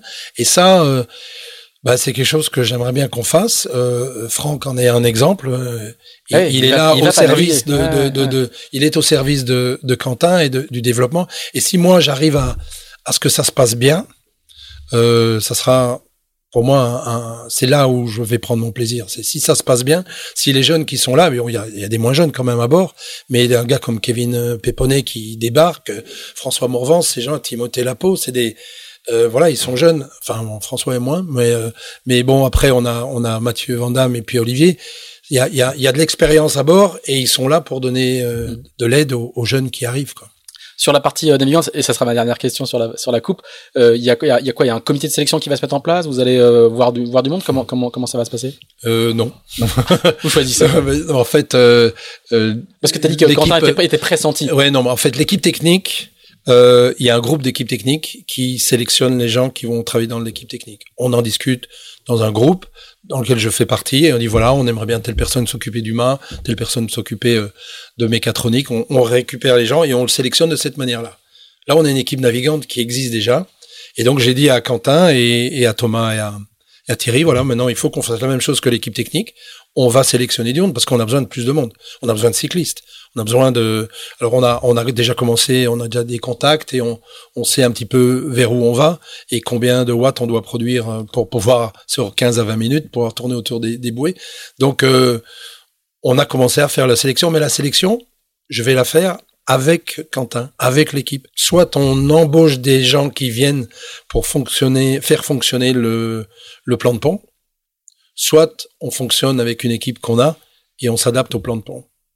Et, euh, et ce qui serait exceptionnel, c'est que l'équipe qui fait la coupe saute sur le, le 50 pieds de CLGP et puis revient et, et, et que même si c'est pas les mêmes jobs, euh, qu'ils naviguent ensemble, qu'ils aient un moyen de fonctionner ensemble et, euh, et, et je veux qu'ils aillent en vacances ensemble. Et c'est un peu l'objectif parce que quand Quentin va dire, quand Quentin 50 nœuds dit on en panne, il faut pas qu'il y ait même mmh, un quart de seconde. le quart de seconde que quelqu'un dit mais est-ce que c'est la bonne réponse? Mmh. Est-ce que c'est la bonne le bon commandement? Non. Et j'ai vécu ça avec euh, Hélène MacArthur, j'ai vécu ça avec euh, euh, Laurent Bourgnon. C'est des gens qui pouvaient dire il y a un précipice, vous sautez, vous inquiétez pas, ça va ça va le faire. Et, et ça c'est important. 59 c'est important. Et c'est là où je veux que Quentin, enfin, avec l'équipe, avec avec Thomas et avec Thierry, c'est là où on veut que qu'on aille avec l'équipe. Très bien, merci beaucoup pour cette, cette plongée très très détaillée euh, sur la coupe. C'était hyper intéressant d'aller de, de, dans les dans les coulisses. Alors, on va faire notre fameux flashback. Il arrive un peu tard, mais on va faire notre fameux flashback euh, habituel. Si t'es pas encore, tu peux boire un petit un petit coup d'eau parce que le, le, le, le, on a on a déjà fait bien long sur euh, sur la coupe, mais on va on va on va continuer. On va repartir à, au début des années 60. Alors, t'as beaucoup dit, nous les Français, la France, etc. Mais en fait, le truc incroyable, c'est que tu n'es pas français. oui. Alors c'est drôle pas parce français, que quoi. Stéphane Candler, il, il est d'origine allemande et, et moi je suis belge et canadien. Et canadien. Voilà, on va, on va, on va, on va y venir. Donc on, on va repartir. Euh, donc t'es né en 1959. Donc on va repartir au début des années 60 euh, en Belgique. Comment quand on est, alors j'ai lu que t'étais fils de footballeur professionnel. Ouais. J'ai vu ça. Comment quand on est fils de fils de footballeur pro, on tombe dans la voile comme ça. Alors, je, quoi, je viens d'un village, je viens d'un village qui s'appelle Genneval, qui est légèrement au sud de Bruxelles, où il y a un petit lac, le lac de Genneval, qui est, il y a un château qui s'appelle le château Schweppes, où ils fabriquent euh, du Schweppes. Et là, il y a des régates régulièrement. Donc, j'ai commencé très tôt là, avec des amis de la famille qui m'emmenaient sur des caravelles, euh, faire des, des petits tours de bateau. Et comme mon père était professionnel de foot, enfin, à l'époque professionnel, c'était quand même semi-professionnel, hein, mmh. dans les années 50, euh, c'est pas, ouais, pas, c'est pas, c'est pas, pas, Messi ou c'est pas Zidane ou Mbappé, hein, c'est sûr, certain qu'ils gagnaient pas les mêmes montants tous les mois. Donc il fallait qu'ils bossent. Et la plupart du temps, le président du club embauchait les joueurs pour aller faire. Bon, là, maintenant, ça s'appellerait euh, du travail des tournées, ou je ça. sais pas trop comment. Comme mais... au rugby, où ils étaient tous sur le plan municipaux, quoi. Voilà, c'est ça. Donc, du coup, euh, euh, mon père, ben, pendant l'été, il fallait qu'il se mette au vert, comme on disait, il fallait qu'il se repose, donc il allait dans des endroits où il fallait pas qu'il bosse de trop. Donc il y avait des, des, clubs, des clubs de vacances comme le club Med et des trucs comme ça où il y avait, euh, il y avait du sport. Donc lui, il faisait euh, son travail, il courait, il, il nageait, il, il, lisait, il se reposait avec ma mère qui était coiffeuse. Et euh, et moi j'ai découvert la voile comme ça. Voilà, il fallait que je fasse autre chose parce que mon père tout de suite, il y avait le ballon. Hop, on joue. Il fallait que je joue au foot tout le temps. J'ai dit, non, moi, faut que je dégage. Même si je joue au foot, faut que je dégage, je fasse autre chose. Et là, j'ai eu par hasard, euh, comme je faisais un peu de voile sur le lac euh, de Genneval, voilà, j'ai commencé à faire de la voile comme ça et j'ai aimé. Euh, et, tout de suite, j'ai commencé à faire des régates et j'aimais, faire ça. Euh, T'as commencé à régater à quel âge? Euh, 10 ans à peu près. D'accord. À faire des, des, des régates, un peu de laser, un peu du 4,90 à l'époque, Mhm. 4,70, enfin comme ça, mais, mais c'était vraiment, j'avais aucun désir euh, de d'en faire une, une, carrière. une Ouais, carrière. c'était- vraiment un loisir, quoi. Non, non, C'était une passion déjà ou pas? La passion du. J'avais un truc, c'est euh, on restait pas en place avec mes parents. Donc mon père, il voyageait beaucoup pour le foot et euh, je sais pas. J'ai eu ce, ce c'était le voyage qui m'intéressait au départ. Et à un certain moment, donc c'est faut. J'ai fait mes études, j'étais dans les années 70. Donc faut se rappeler les années 70, c'est quand même euh, c'est peace love. Hein, c'est euh, c'est la redécouverte de soi. C'est euh, post euh, 68, hein, donc euh, où on remet tout en question. Donc euh, Ma mère voulait que je fasse des études. Mon père, euh, bah, non, moi, moi, il est joueur de foot, euh, il s'en foutait. Il venait d'une famille où toute la famille avait fait des grandes études, lui, il pas fait. Et donc, euh, j'étais intéressé par la géographie, la géopolitique, en fait. Mais il fallait rentrer dans le système pour faire ça. Donc, j'ai essayé un petit peu. J'ai fait en parallèle, j'étais aussi l'histoire du théâtre. Complètement différent. Alors que j'ai fait des études, le collège, le lycée et tout était en, en scientifique, en, en physique et en chimie et en géographie. Et donc, euh, j'adorais le théâtre. Et donc, j'ai été au théâtre Jean Villard en Belgique où j'ai fait des études de théâtre.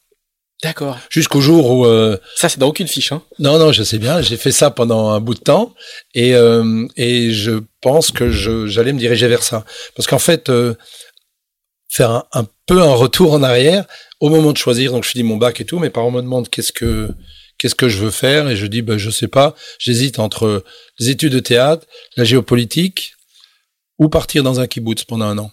Les années 70, hein. Donc, ramenant euh, euh, le kibbutz, c'est euh, c'est voilà, c'est une vivre en autonomie totale, euh, éco-responsable dans le désert, en Israël. Et je je m'engueule avec, avec ma mère en fait, et je me souviens, ça m'avait tellement énervé que je dormais, on était dans un coin dans le sud de la France en vacances, ça s'appelle Bagnoles en forêt. Et je dormais, ma parents étaient dans le Pic Cabanon et moi je dormais dans une caravane à côté qui était le caravane de, enfin pas à nous mais un truc. Et ça m'a tellement énervé que je suis arrivé et j'ai frappé un coup de poing dans la porte et mon, mon poing passé à travers la porte de la caravane. Et j'ai dit non, il y a rien à foutre, euh, je pars dans le kibbutz. Donc j'ai fait tous mes affaires pour partir dans le kibbutz et mon visa a été annulé à la fin parce qu'il y avait la guerre qui, était dans le Golan assez fort et ils ont dit tous les étrangers enfin vous rentrez pas donc j'ai pas j'avais euh, j'avais 20 ans hein, donc euh. donc je dis ok euh, donc je vais faire le théâtre et je vais essayer de voir je vais faire la géographie en, en parallèle. Et donc le théâtre ça a été très bien jusqu'au moment où j'avais plus les moyens parce que j'avais comme je m'étais engueulé je suis parti de la maison en disant ouais je suis capable de faire tout tout seul il y a pas besoin j'ai pas besoin de votre argent. Et euh, du coup je me suis euh, je suis parti et j'ai appris plusieurs années plus tard que le théâtre Jean Villard me recherchait pour m'offrir une bourse pour pouvoir rester. Aïe. Et c'était trop tard. Donc, entre-temps, j'ai euh, À quoi se joue le destin, j'ai travaillé à gauche, à droite, dans, voilà, et je me rends compte maintenant que je prépare mon, mes, relevés de retraite. J'ai euh, j'ai une période de 3-4 ans où il y a rien. C'est le vide total. Et en fait, je bossais à gauche, à droite en Belgique, et euh, j'ai fait mon service militaire. Et en, en, pour être libéré de tout ça, parce qu'en Belgique, il fallait encore le faire à cette époque-là. Donc, c'était 12 mois à l'étranger, en Allemagne, ou 10 mois en Belgique. Et j'ai eu un coup de bol. J'ai j'ai appris que je voulais je voulais faire de la voile. Je vous le dis, il y, Oui, avait aussi- dire. il y Pendant, avait- pendant toutes ces années-là, la, la voile, la voile restait montée. Ouais, ça restait en fait, mais c'était. euh, je lisais à l'époque. euh, donc il y avait la, la longue route. C'est une chose, mais ça c'était au niveau de la régate. livre de. Mais ça c'était pour les marins de régate. Mm. Et j'avais pas ce sentiment de devoir faire de la régate quand j'avais C'était le 14 voyage, 15 ans. C'était le voyage. Donc je lisais Antoine, tous les livres d'Antoine. C'est l'époque la transhumance où la plupart des Français, Anglais, Belges partaient Canaries, restaient euh, plus ou moins longtemps aux Canaries parce qu'ils avaient peur de traverser, ou ils partaient au Cap Vert, au Brésil et aux Antilles. Et moi, c'était l'époque où les gens partaient pas mal vers le Brésil. Et donc, euh, et donc je lisais ça, Gérard Janichon et et, euh, et Jérôme Et Jérôme Poncet. Jérôme Poncet, ouais. Et donc je lisais Les le- Damiens. les, les Damiens, Donc ça, pour, Euh, le, pour les plus jeunes de nos auditeurs, c'est toute la littérature des années 70-80 autour des, des voyages. des, des voyages, et c'était des gens qui étaient très très connus. C'est vraiment que tu dises que Moitessier, c'était le, c'était la régate, parce que finalement, il a déclenché des envies de voyage plus que de régate chez plein plein de gens. Il, Ouais. a, il, a, il, a, il est rentré dans le système de la régate pour en sortir très très vite quand il a, Mais en fait, euh, il renonce à faire la longue, à, à faire le, le, le tour. je pense que des Antoine, Janichon et tout ça, ils, ils- ils se sont inspirés de la longue route. Et moi, je suis arrivé après. Donc euh, j'avais suivi le, bien entendu le, la course de Moitessier. Euh, j'avais suivi euh, aussi Tabarly sur les Champs Élysées, tout ça. Enfin, pour niquer les Anglais. J'avais adoré ce, cette période-là. Donc je me nourrissais de ça. Mais je me souviens. Euh, euh, et d'ailleurs, j'ai cette image de, de quand j'ai fait mon service militaire. Le premier mois, on vous envoie dans dans un coin faites Faire stages. Quoi. Mm. Et je me souviens avoir été euh, dans euh, cette guérite où je devais surveiller, où je surveillais absolument rien. J'étais assis par terre en train de lire avec ma torche. Je lisais euh, les, trucs des Damiens, quoi, les, livres des Damiens. J'avais ça, je cassais en dessous de mon, de mon... Et donc, j'ai eu un contact à un certain moment, parce que j'allais à la côte belge régulièrement pour, pour, pour, essayer de naviguer et trouver un embarquement, et qu'il y avait cette équipe belge nationale de voile qui se montait pour faire toutes les courses du Rorque. Avec un skipper qui s'appelait Albert Jonard, qui faisait des études de pilote de chasse, et, ah euh, et en Belgique, et, euh, et des, des, des, gars qui étaient fous de bateaux, mais dont les parents avaient tous des maisons et des appartements à la côte belge, à Nieuport ou à Ostende, et, euh, et, et, ils avaient décroché avec le club militaire de voile de la, de, la, de la force aérienne belge il y a un club à Nieuport qui s'appelle La Guerre, c'est comme ça que tout le monde les appelle, le club, et ils avaient décroché un Calic 33, qui était un bateau qui était construit à Breskens, et euh, pour faire toutes les courses du rock, donc un bateau qui était jaugé IOR à l'époque, et ils faisaient une sélection. Ils prenaient plein de gens et j'étais me présenter. J'étais vraiment, enfin, j'avais jamais fait de gros bateaux comme tel. Quand on faisait du laser, il n'y a pas de winch et tout. Mm. Mais j'avais envie, quoi j'étais pas malade. J'ai jamais été malade vraiment en mer, donc. Euh, et t'étais militaire encore. Et j'étais avant d'être militaire. Ah, militaire. Et là, ils me disent, bah, écoute, euh, on va voir si on te sélectionne, euh, mais faut que tu fasses tes débuts. Donc, euh, j'ai fait mes débuts. Comme j'ai un, j'avais un, bon, j'ai un caractère de temps en temps où j'aime pas qu'on me dise que ce que je dois faire. Donc là, je me souviens, je devais me mettre aligné avec mes talons sur sur une ligne comme telle, et puis les mecs qui passaient derrière, ils donnaient des coups dans les pieds parce que on était 2 mm. Enfin, ça m'énervait quoi. Donc euh, très vite, euh, j'ai j'ai pas enfin je correspondais pas vraiment au système mais il fallait faire dix mois quoi. C'est pas très très long donc c'est pas très grave. Et euh, j'ai eu cette convocation. J'étais en Allemagne. Et voilà convocation le week-end prochain Nieuport pour une première régate. Donc une j'étais libéré. On pouvait me laisser aller. Je suis parti. Je suis revenu 11 mois plus tard. Dans le même endroit j'ai retrouvé mon même lit complètement saccagé tout mon truc saccagé. Et je suis revenu pour pour un mois et ils m'ont dit, voilà, le dernier mois, vous devez le faire. Donc j'ai fait toutes les courses du Rork, Channel Race, Morgan Cup, euh, euh Dinar. J'ai fait ça, je, me souviens, je, ouais, c'est l'époque où Lady Di et Charles se sont mariés. Enfin, j'étais à, à, à, Humble à cette époque-là. Donc j'étais gamin et je faisais, et je faisais tous les convoyages, je dormais à bord, je faisais tout. Pendant un an, je n'ai fait que ça. Et je suis arrivé le dernier mois à la, à la caserne à Euskirchen en Allemagne. Et là, on me dit, ben là, là, vous partez plus, hein, parce que vous êtes parti pendant un mois. Vous allez faire toutes les corvées que vous n'avez pas fait pendant tout le truc. Et du coup, t'étais pas recherché, comment, comment, comment, j'ai pas compris, du coup, de le, tu, tu, tu vas sur le bateau en en tant qu'appelé? Oui, après, ah c'est-à-dire que j'ai une dérogation. Ah, je reçois un papier de la de l'armée qui me dit ah, voilà, je monte ça à mon, à mon service militaire. Euh, voilà. et là, il me dit ah ouais, ça y est. Et donc du coup, dans toute l'équipe où j'étais, il y avait le champion de Belgique de golf, il y avait un basketteur et tout. Et tout on est on est, on est parti quoi. Pendant tout le Et donc je reviens un mois et ça, je me souviens encore la tête du de l'adjudant. Il me dit vous allez faire toutes les corvées que vous avez jamais fait parce que j'avais pas voulu être sous-officier.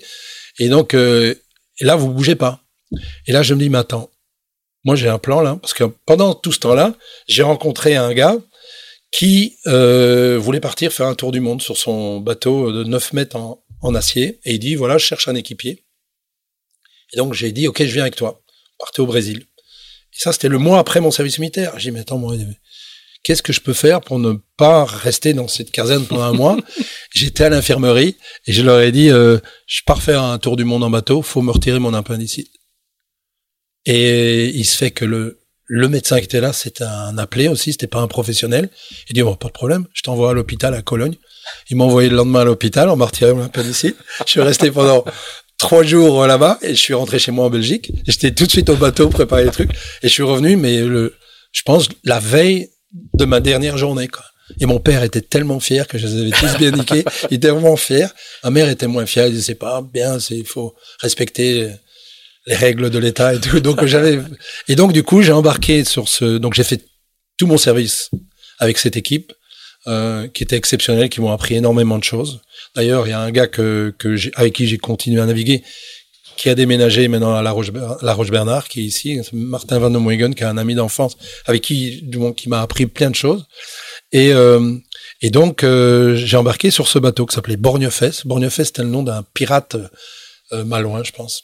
Et donc, ce petit bateau de 9 mètres en, en acier, donc départ, la transhumance. Tu passes, de un an de régate pure à, à, euh, à un voyage. Un, un voyage. là, je dis, là, c'est le temps. Et pourquoi? Parce qu'à cette époque-là, en plus de lire Janichon et tout ça, je lisais Brel. Alors, en tant que Belge, c'est normal. Et Jacques Brel disait, parce que c'était l'époque où Jacques Brel était parti sur son vieux bateau. Fait, vers les, Et ça, je suivais ça aux marquises et euh, j'écoutais toutes les paroles qui c'est voilà pour moi c'est une inspiration énorme et Jacques Brel disait toujours il, vient d'un coin en Belgique qui s'appelait Villevorde au nord de Bruxelles. Et il dit le plus dur dans la vie, c'est pas de faire le tour du monde, le plus dur, c'est de quitter Villevorde. Et là, je me disais, je vais quitter tous mes amis, parce que je partais faire un tour du monde, c'était parti. Donc, tous mes amis, toutes mes petites copines de l'époque, euh, mes parents, d'une certaine manière, et en fait, euh, mes grands-parents, c'était le plus dur pour moi. Et donc tout ce que j'avais fait, parce qu'en Belgique, si on veut être professionnel de voile, faut quitter la Belgique. On peut pas. Euh, les institutions, les sponsors comprennent pas ça. Il y a 70 km de côte. Euh, c'est un, c'est, c'est un, une vie de club où il y a plein de régates, il y a des super bons marins. Mais euh, voilà, il faut en partir. Luc Emmons, par exemple, qui qui était le, le skipper, co-skipper avec Eric Tabarly de, de Côte d'Or, voilà, il a dû quitter la Belgique. Il faut, il faut quitter euh, là maintenant, comment il s'appelle, le jeune qui est en classe 40, euh, qui a Volvo d'ailleurs comme sponsor. Jonas Garkens. Jonas, euh, voilà, faut qu'il il est installé ici. Tous ceux qui veulent faire du mini, faut être ici. Et donc je pars euh, sur ce Borgnefest faire le convoyage. J'adore, mais bon, il y a voilà, j'ai besoin de bouffer des milles. J'ai les, les écoutes, je les ai. Il faut que je, je régate, donc je tire dans le bateau et tout. Et j'arrive au Brésil. Et j'étais prévu, j'avais prévu de rester très longtemps avec euh, avec ce gars qui s'appelait Victor, qui était adorable. Et, euh, et pour moi, ça avançait. Enfin, il avançait pas le bateau, naviguer à 4 nœuds, ça allait pas. Et donc j'ai rencontré, euh, voilà, il y a cette transhumance. Hein, donc les gens que tu rencontres Ouais, aux Canaries, habituel. au, à Madère, à Canaries, euh, au Cap Vert, à Bahia, c'est la même chose. Et donc quand tu quittes euh, euh, Dakar, où il y a l'île de Gorée, où il y a un fort, euh, où il y avait les esclaves. euh, Hmm. C'était le port d'embarquement des esclaves pour Voilà. les Antilles. ouais. quand tu arrives euh, à, à Bahia, il y a le fort San Marcelo qui est une réplique avec la Mm. même architecte, je pense, qui amène les esclaves là-bas aussi. Et dans la baie, voilà, et, et là, il y a une transhumance, mais il y a, je sais pas moi, 40 bateaux avec des gens qui vivent là. Donc, euh, j'ai mis le pied à terre, c'était pour le carnaval. J'arrive là, une fête, bing, je rencontre une brésilienne, je reste là un an, presque un an. Euh, et là, je naviguais, je restais là, enfin, j'étais à gauche, à droite et tout, je naviguais sur des petits catamarans, des plans Waram qu'il y avait dans la baie. Et euh, donc en face, il y a Itapaka. ce qui est incroyable, c'est que Bahia deviendra euh, 30 ans plus tard une destination de la mini transat, de la Jacques Vabre. Exactement. Et, et donc euh, là, il y a donc faut savoir qu'à l'époque, donc c'est les années 70-80, des babas cool, mais c'est la définition principale des gens, quoi. Ouais. Donc c'est presque vivre tout nu sur le bateau avec des cheveux longs et puis euh, manger du riz, puis euh, prendre des campérignac. Et donc là, on se retrouve avec des plans Karoff, euh, dont à l'arrière euh, tout est ouvert avec vue sur la mer. Enfin, c'est des trucs, mais ça avance ni du cul ni de la tête les bateaux, mais tout le monde se, se balade. Et puis je rencontre des gens qui, voilà, j'ai rencontré à cette époque-là. Donc là, je reste euh, au Brésil pendant pendant un bon bout de temps quand même. Euh, je sais plus exactement combien de temps, mais je commençais à avoir des problèmes avec les autorités parce que tous les trois mois, il fallait renouveler le truc. Et, comme je passais du temps à l'université parce qu'il y avait des, voilà, c'est l'époque l'époque de Vinicius de Moraes, tous ces, ces chanteurs-là. Et sur la plage de, de Bahia, dans le nord de Bahia, il y avait, là maintenant, il y a sa statue, hein, Vinicius de Moraes, mais c'est là que ça se passait. Et en tant qu'Européen, vous arrivez sur la plage au Brésil et vous voyez les joueurs de foot, les filles autour, mais, mais attends, c'est le paradis. Passe-moi, je peux pas revenir. Donc je dis au gars, bon ben je continue pas, moi je reste ici. Et un peu plus tard, bon, fallait que je parte parce que ça commençait à devenir, enfin pas que je végète là quand même trop longtemps. Et euh, je je rencontre euh, un autre Belge qui était euh, de profession dératiseur. Il avait acheté un Via 37 et euh, euh, bateau de voyage, enfin assez célèbre pour les gens qui connaissent voilà, en aluminium. Et sa femme allait accoucher, il fallait qu'elle rentre en Belgique et lui, il fallait qu'il ramène le bateau. À bord, il y avait un chien, un chat, des singes. et il me dit, tu m'aides et tu ramènes le bateau avec moi au moins jusqu'aux Antilles. Donc j'embarque sur le bateau. Et là, c'est un bateau qui avance un peu plus. Il m'a appris à travailler avec les étoiles, reconnaître les étoiles, faire des points d'étoiles, points de lune, avec le sextant. Donc je me dis, oh, c'est pas mal. Et là, ça commençait à... Et je lisais, évidemment. Et là, j'avais toujours ces... Je voyais ce... Qu'est-ce qui m'est abordable Alors, Vendée Globe, ça commençait à, à réfléchir autour de ça. Ça n'existait pas encore. Ça n'existait hein. pas encore, mais euh, tiens, ouais, Il y avait le BOC, il y avait le BOC où, où, on commençait un petit peu. Voilà. Et puis euh, il y a, il y avait la mini transat. Donc je lisais ça, tiens, ça c'est pas mal parce que faut, dans les tout premiers euh, coureurs de la mini transat, il y avait un Belge qui s'appelait euh, Patrick Van God. Patrick Van God. Et euh, voilà, et donc je, je lisais ça, je suivais ça. Et donc je continue, on arrive aux Antilles, super qu'on voyage, voilà à fond, j'ai appris plein de choses. J'arrive aux Antilles, et là il dans la baie où on s'arrête, il me présente à quelqu'un, il dit, écoute Bruno, si tu veux rester, euh, tu peux venir avec moi pour traverser, mais si tu veux rester, euh, je vais te présenter quelqu'un de bien. Et là, c'est un gars qui était le coiffeur de la reine de Belgique, qui faisait sa retraite sur un plan ribado d'humain, un catch, euh, de 50 pieds, 55 pieds, 57 pieds. Et avec ses deux enfants qui venaient régulièrement, et lui était avec sa femme, et il a besoin d'un équipier. Il dit, on va faire toutes les Antilles, on va aller dans le nord des Antilles, on va aller à Fort Lauderdale, on va retaper le bateau. Et donc euh, voilà, j'ai embarqué avec lui. J'étais son son équipier et euh, j'ai appris plein de choses. J'ai rencontré Guy Dumas de cette manière-là, ses enfants, une de ses filles d'ailleurs qui est euh, qui est mariée à Guy Ribado Dumas. Et donc on a voilà, c'était une époque c'était la fin de ce petit voyage-là parce qu'après je suis rentré avec un objectif bien précis, c'était de faire la mini transat. Tout ça t'a servi à maturer ce, ce, désir de un an de, voyage, de, de, tour. Et là, je dis bon, ben comment est-ce qu'on fait? Alors j'avais fait des contacts. Donc, là, on est au début des années 80. Ouais. Donc euh, là, je me dis bon, ben il faut que je trouve un moyen pour euh, pour m'acheter un bateau et pour continuer à gagner de l'argent. Parce que je suis parti avec, euh, je suis parti, je suis revenu avec plus d'argent que quand j'étais parti. Donc je, m'étais bien débrouillé pendant un an. Et j'avais fait un contact avec une, société qui faisait du charter aux Antilles. Donc c'était à Toulon. J'amenais le bateau aux Antilles, je revenais, je prenais un autre bateau, je traversais. Ça avec des gens, des clients et de la bouffe pour alimenter la base euh, en Martinique. Donc j'en ai fait deux pendant l'hiver. Donc ça, ça m'a permis de commencer à reconnaître le parcours, reconnaître le parcours un petit peu, comme j'avais fait déjà un petit peu dans le nord aussi. Et euh, donc le, le, golfe de Gascogne. Euh, en fait, t'es déjà expérimenté. Enfin, t'as fait, euh, as là, fait 10 000, 10 000 ou t'as fait 10 000 ou 15 000. Ouais, ouais, ouais. Et donc surtout, j'avais fait euh, au total quatre fois la, la traversée où mm. où j'avais déjà anticipé un petit peu la bascule sud-ouest, ouest, nord-ouest, dans le nord, dans le Gascogne. Est-ce qu'on part vers vers le Portugal ou est-ce qu'on tire au large pour un peu à l'Alex Thompson quand il passe à l'extérieur Et donc j'avais j'avais commencé à, bien préparer ça. Et donc, euh, je, je vais au salon nautique. Il y avait un proto en alu en Belgique qui avait été dessiné par Daniel Charles. Et je me dis, ah, il est en mauvais état, je, ça va être compliqué, mais je vais voir comment je peux trouver un proto à Paris. Parce qu'en fait, il n'y avait pas beaucoup de proto à l'époque, il y avait un peu de tout à l'époque. Hein. donc c'est, je préparais la, la mini transat de 1983. Hein, je pense que ça a commencé en 77. 77, donc c'est pas très vieux la mini transat. C'est la quatrième édition à l'époque. Voilà, donc euh, je je vais au salon nautique et je vais sur le stand de la de la de la mini et là on me dit bah y a viens prendre un pot, il y a le stand de Philippe Harley qui fait un qui dessinait les gros plans et les muscadets. Et voilà parce que en fait, il veut faire une édition spéciale pour la dernière des muscadets. J'arrive, à côté de moi, il y a un jeune blond. Euh, il avait des chaussures, c'était exceptionnel. Roland Jourdain, Bilou. Et il me dit, ah bah, il faut faire un mini, euh, tu vas voir, c'est génial, il va avoir 30, euh, 40 bateaux, c'est génial. En solo, moi je le fais, j'ai caisse, caisse d'épargne. C'est ça, ouais. Et comme sponsor, faut que tu fasses ça. Et il dit, si tu veux, viens en Bretagne, je vais te trouver un bateau. Et finalement, j'étais à Brest, et j'ai trouvé un, un muscadet là-bas. J'ai des amis en Belgique qui avaient une remorque, qui l'ont pris, on l'a ramené dans une ferme. Et j'ai habité dans le bateau, dans la ferme, pendant, pendant tout un hiver pour préparer le bateau. Et du coup, je me dis, bon, je peux pas m'entraîner un peu en Belgique. Et donc, du coup, j'ai été à Nieuport. J'ai trouvé un boulot dans un chantier. Parce que tu vivais de quoi?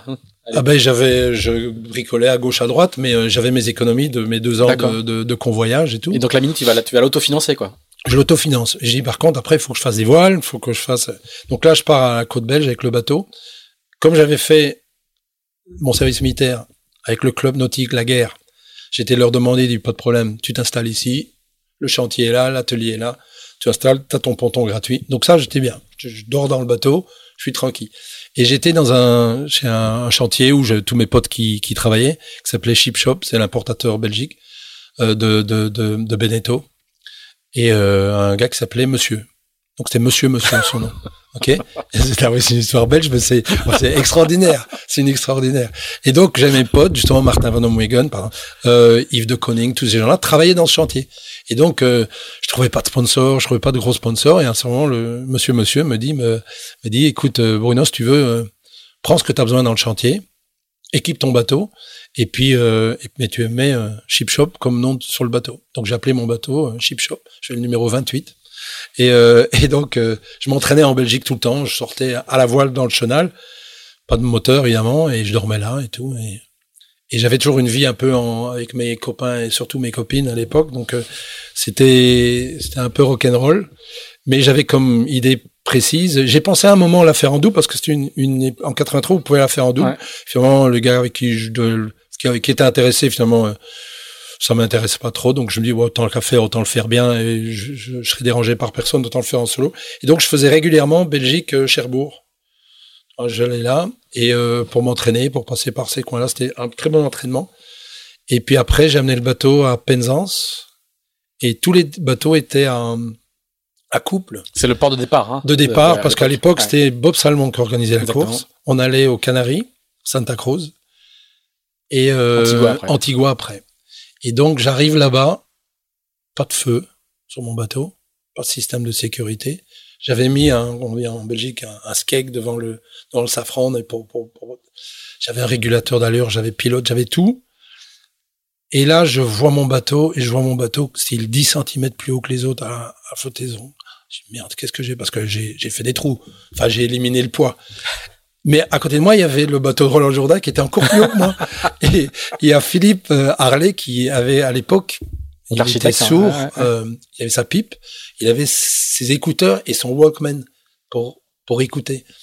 Et, euh, et il rentre dans le bateau de dans mon bateau, il était pas content parce qu'il trouvait que le bateau, j'avais dénaturé un peu son bateau. Il est rentré dans le bateau de Bilou. Il est ressorti avec la pipe, il y avait la fumée qui sortait, il était furieux parce que le bateau de Bilou, Bilou était complètement customisé, il avait fait des euh, enfin il avait vraiment fait un super boulot quoi, le bateau il allait. Donc on part, euh, il y avait un peu de tout, il y avait quelques plans euh, proto, des plans Lucas avec euh, Stéphane Pougon, euh, Dominique Vitet, euh, euh, Fred Guérin. Et donc on part et il y a quelques jours avant le départ, euh, on voit un bateau arriver qui passe pas l'écluse, qui continuerait vers la, la plage. Et en fait, euh, il y avait personne à bord, quoi, donc il était parti. Et ça, c'était une époque où la mini, il y avait ce problème Ouais. où il y avait quand même régulièrement des morts, quoi, ou des, des gens perdus, des, des marins perdus. Et donc ça jette un froid, quoi. On sait qu'il va y avoir 40-45 années au départ. Et les Anglais, c'est du style à l'époque encore. On, on la ligne, quoi. hein. Écoutez, euh, il y a une ligne de départ, il y a une baie, vous passez la ligne de départ, vous ancrez, et vous attendez que ça passe, c'est, ça s'appelle le seamanship. Et euh, je me souviens parce qu'il y avait euh, l'équipe française qui voulait récupérer la, la mini après, deux journalistes, euh, Yvan Griboval Mhm. et puis un autre gars, j'ai oublié son nom. Récupéraient, et je me souviens, il y avait Sylvie Vian qui était là à l'époque, qui, euh, Qui allait organiser les qui allait organiser, 85, qui était là avec euh, avec le bateau de son père. Euh, J'ai oublié le nom. Un bateau rouge, IOR, qui a tout gagné. Euh, bon, c'est pas grave. Euh, et donc euh, on prend le départ. Et, non, et donc j'avais pas de la sécurité. La sécurité était pas. Donc j'avais pas de lumière. Il me dit il faut que tu trouves une lumière pour mettre un truc. J'ai des lumières euh, euh, qu'on accrochait à l'avant avec euh, des piles Des et tout. piles, donc ouais. ça j'avais. Mais il dit derrière t'as rien. Donc je pars dans Penzance. Il y a des constructions, je trouve une, des trucs jaunes là, qui flashent, j'en pique un dans la rue, je mets ça dans le bateau et j'accrochais ça dans mon état à l'arrière quand je passais dans le trafic. Quoi. Et j'avais un détecteur de, de radar sur ma barre de flèche. Et donc on prend le départ, je me souviens, à Trois-Riz, Tourmentin. Quoi. Ça a bien changé depuis quand même. Et, euh, ouais, ouais. Et, euh, et plein de bateaux qui se mettent euh, sur le côté. On part à fond. Bilou euh, parti. Et et donc je fais ce, au milieu du col de Gascogne, j'entends, y a, ça, ça, ça souffle quoi. Et à un certain moment, bon, ça est sud-ouest, sud-ouest, sud-est, et je, je me dis bon, on faut y aller. On part, je pars, je pars à l'ouest. Et pas, bon, tu sais pas où sont les autres. Il y a pas de GPS, il y a Mhm. rien. On n'a pas de, Il n'y a pas yes. il y a pas d'AIS. J'ai mon sextant quoi. Et donc dans le baston, heureusement de temps en temps, euh, mon détecteur de radar fait du bruit, c'est-à-dire qu'il y a des cargos qui passent pas loin. Je pars au large, je revire. Et selon mes calculs, c'est bon. Je la fais en direct, même auprès. Et là, euh, ouest, ouest nord-ouest, nord-ouest, le SPI, bingo, jusque jusqu'aux Canaries. Et j'arrive aux Canaries et je me souviens, je rentre dans le port, 5 heures du matin, je vois euh, 4-5 euh, protos, enfin 3-4 protos, et je sors et c'est là, Dominique Vitesse, je lui demande euh, le bassin où sont les muscadets, c'est où? Et il me dit, bah non, t'es le premier. Je mets un truc, j'attends la journée, personne. Le lendemain, personne. Et en fait, euh, il y avait du brouillard et il y a des mecs qui ont raté le- le l'entrée du, du port qui sont revenus. Donc j'ai pris une marge exceptionnelle. Donc j'ai dit bon bah la, la course commence bien. Donc je fais la deuxième étape et après 24 heures, euh, je me plante complètement. Je enfin je me plante, euh, je pars au tapis. Plus de pilote électrique, plus de lunettes de soleil, plus de plus de plus, Ah. plus rien, plus de, plus de crème de soleil, rien. Donc là je me dis il faut faire un, au régulateur d'allure. quoi. Donc là je commence à mettre euh, le soir. j'a- J'affale le spi, je mets le tangon, j'essaie d'y aller mollo ouais. parce qu'il y avait un peu de vent. Mon bateau prenait l'eau à l'arrière par le safran. Et donc, euh, et à un certain moment, je vais à l'avant. Et là, je sens, mais parce que là, j'avais plus rien, quoi. Je, je perdais, de l'é- j'avais, je perdais un petit peu d'énergie. Et là, je, je, mes genoux euh, me lâchent. Et euh, je tombe. Et heureusement, j'avais mis un baby stay sur mon mât de muscadet pour tenir le mât. Et je me rattrape. Et là, je me fais une frayeur. Un baby incroyable. c'est une sorte de quoi. Voilà, un bas. Au moins, je me retiens. Je serais tombé à l'eau. J'étais sur le pilote automatique. euh, C'est sûr que. Et tu- t'es une t'es d'épuisement, quoi. Oui, j'étais fatigué ouais. parce que j'avais tout perdu. Je mangeais du riz uniquement. J'avais euh, deux bidons de 25 litres d'eau, c'est tout, avec moi pour faire mes, trucs. euh. Enfin, ouais, c'était un peu n'importe quoi. quoi. et euh, honnêtement, et au milieu de l'Atlantique, on avait un bateau qui nous suivait. C'était le bateau Saint-Marc avec euh, Glissman. Et il passe à côté de nous, à côté de moi, et il me dit euh, tiens, est-ce que tout va bien? Je dis ouais, ça va. Je fais, je fais de l'eau à peu près. Je fais un, un saut tous les heures. Quoi. Et le saut tous les heures, quand lui il répète ça à à la à, à l'organisation qui lui met ça dans un press release qui après ça envoie à l'AFP et après pour que ça arrive à la RTBF en Belgique ma mère qui est en train de travailler dans un salon de coiffure bah, le concurrent belge Ami Transat est en train de couler. Là je suis au milieu de l'Atlantique il me reste encore euh, au moins dix jours de mer. J'arrive en Belgique à, à Anti- alors j'arrive euh, je connaissais bien arriver à Antigua donc là tout va bien. Et je me dis le soir je sais que ça déboule de la de la donc il faut arriver dans le nord et arriver parce que sinon il y a plus de vent quoi. Et, euh, et, et j'étais loin derrière, j'étais persuadé d'être loin derrière parce que j'étais un peu plus lent que, j'étais pas à fond quand même. Et euh, je j'arrive là, du vent à fond, je rentre dans le port d'Antigua, coup de canon, fin de la, fin de journée. Et là, je vois plein de bateaux, je dis merde. Et en fait, il y avait un concurrent, j'ai oublié son nom, Berthomé, je pense, qui travaillait chez Incidence. Ah, Sylvain. Berthomé. Sylvain Berthomé, qui était en haut de la colline, qui regardait au large si euh, j'y arrivais, parce que c'est une question de minutes et d'heures pour que ça soit lui qui gagne. Finalement, j'arrive, je gagne. Mais le froid total, parce que il, il s'apprêtait à faire la fête. Donc j'avais deux copines qui étaient là, qui étaient venues me voir avec du chocolat Côte d'Or et tout. Et euh, on a on a fait la fête. Je me souviens, j'ai appelé ma mère, qui m'a pourri au téléphone parce que je lui avais pas enfin elle pouvait pas le savoir. J'ai dit mais désolé, moi je savais pas que tu croyais que j'étais en train de couler. Mais donc j'avais gagné. Et donc réception, remise des prix. Et je comprends un peu le le voilà. Harley est là, il y a, y a 40 muscadets. C'est le le gros prix, c'est les muscadets. Et Stéphane Pougon qui gagne. Voilà, ils sont, ils sont quelques-uns de trucs. Ils ont un prix, oui, d'accord, mais et après au niveau de la presse, Stéphane est un marin exceptionnel, donc il a pris sa, sa place là-dedans. Mais moi, je me disais, tiens, c'est génial, il y a Tu quand même gagnes un en truc. série, en fait. Voilà. Tu gagnes en, entre alors- guillemets, en, en- en, catégorie muscadet. quoi. Voilà. Alors pourquoi? Parce que Bilou était plus là. Ouais. Pourquoi Bilou était plus là? C'est dans le golfe de Gascogne. Bilou, Bilou coule quoi. Il coule pourquoi? Parce que ben, je sais pas pourquoi. Peut-être est-ce qu'il a tiré trop dans la préparation de son bateau? Et arrivé au, aux Canaries, je reçois une lettre de, de, de Bilou qui me dit écoute euh, voilà voilà ce qui m'est arrivé euh, et j'aurais dû garder cette lettre parce que il me dit tu vois je, je suis vraiment triste j'en pleure mais j'espère que tu vas bien nous représenter enfin parce qu'on avait un peu pas préparé nos bateaux ensemble mais on se connaissait un petit peu du coup avant et puis il me dit j'espère que tu vas et euh, et puis voilà c'est c'est je, je, je, vous suggère, on, on là-dessus. Je, te, je te coupe un instant, mais je vous suggère, on a, on a fait un podcast avec euh, Bilou, on a, et on a fait une série d'été avec lui. Donc, si vous, ça, si vous voulez euh, écouter le récit de l'intérieur de la mitrade de, de Roland Jourdain, c'est, euh, c'est dans les archives de d'Into the Wind. C'était Ah. une série en, en quatre épisodes, une série d'été spéciale autour de, Ah, de pauvre, Roland oui. Jourdain. Il avait euh, son bateau, il était re- re- je me souviens, je pense qu'il avait été récupéré par un bateau de pêche euh, espagnol qu'il avait remorqué et c'est en le remorquant que le bateau a collé. Que le bateau a Le coulé. pauvre, il est arrivé en Espagne, il n'avait rien, Mm. Il avait pas d'argent, pas rien. Enfin, à l'époque, déjà, il était à pieds nus tout le temps et, euh, et il avait dû demander, je pense, une dérogation parce qu'il était trop jeune pour pouvoir partir. Il Je pense que ses parents étaient pas très très contents. C'est pour ça que je me souviens il euh, s'était fait un peu fâché, ouais. Ouais. Et donc, euh, donc voilà, donc je gagne la mini. Et là, Et, et là, en fait, tu, tu, pour toi, c'est juste une étape, euh, c'est euh, une case à cocher. Ah non non tu, là tu te euh, projettes. tu sais, ah non non là c'est clair j'ai mon Ah oui. j'ai mon j'ai mon pathway qui est, qui est écrit j'ai enfin, on a que ça à penser pour un mini et euh, C'est pas évident parce qu'au début des années 80, il n'y a pas de la carrière de marin pro, elle est pas, euh, elle est, elle est- c'est pas très balisé quoi. Non faut- mais c'est on est à plusieurs je pense à cette époque-là d'être dans, dans dans dans cette mouvance et euh, et donc du coup euh, je gagne la mini j'ai deux copines qui viennent pour faire euh, croisière aux Antilles avec moi. Euh, elles sont dans mon bateau donc dans Muscatel hein. on est trois donc j'avais plus rien j'ai plus de couchette j'avais rien. Euh, elles s'installent crème solaire maillot de bain et là je dis non ça va pas le faire. Je pense que ça va pas le faire de rester avec moi.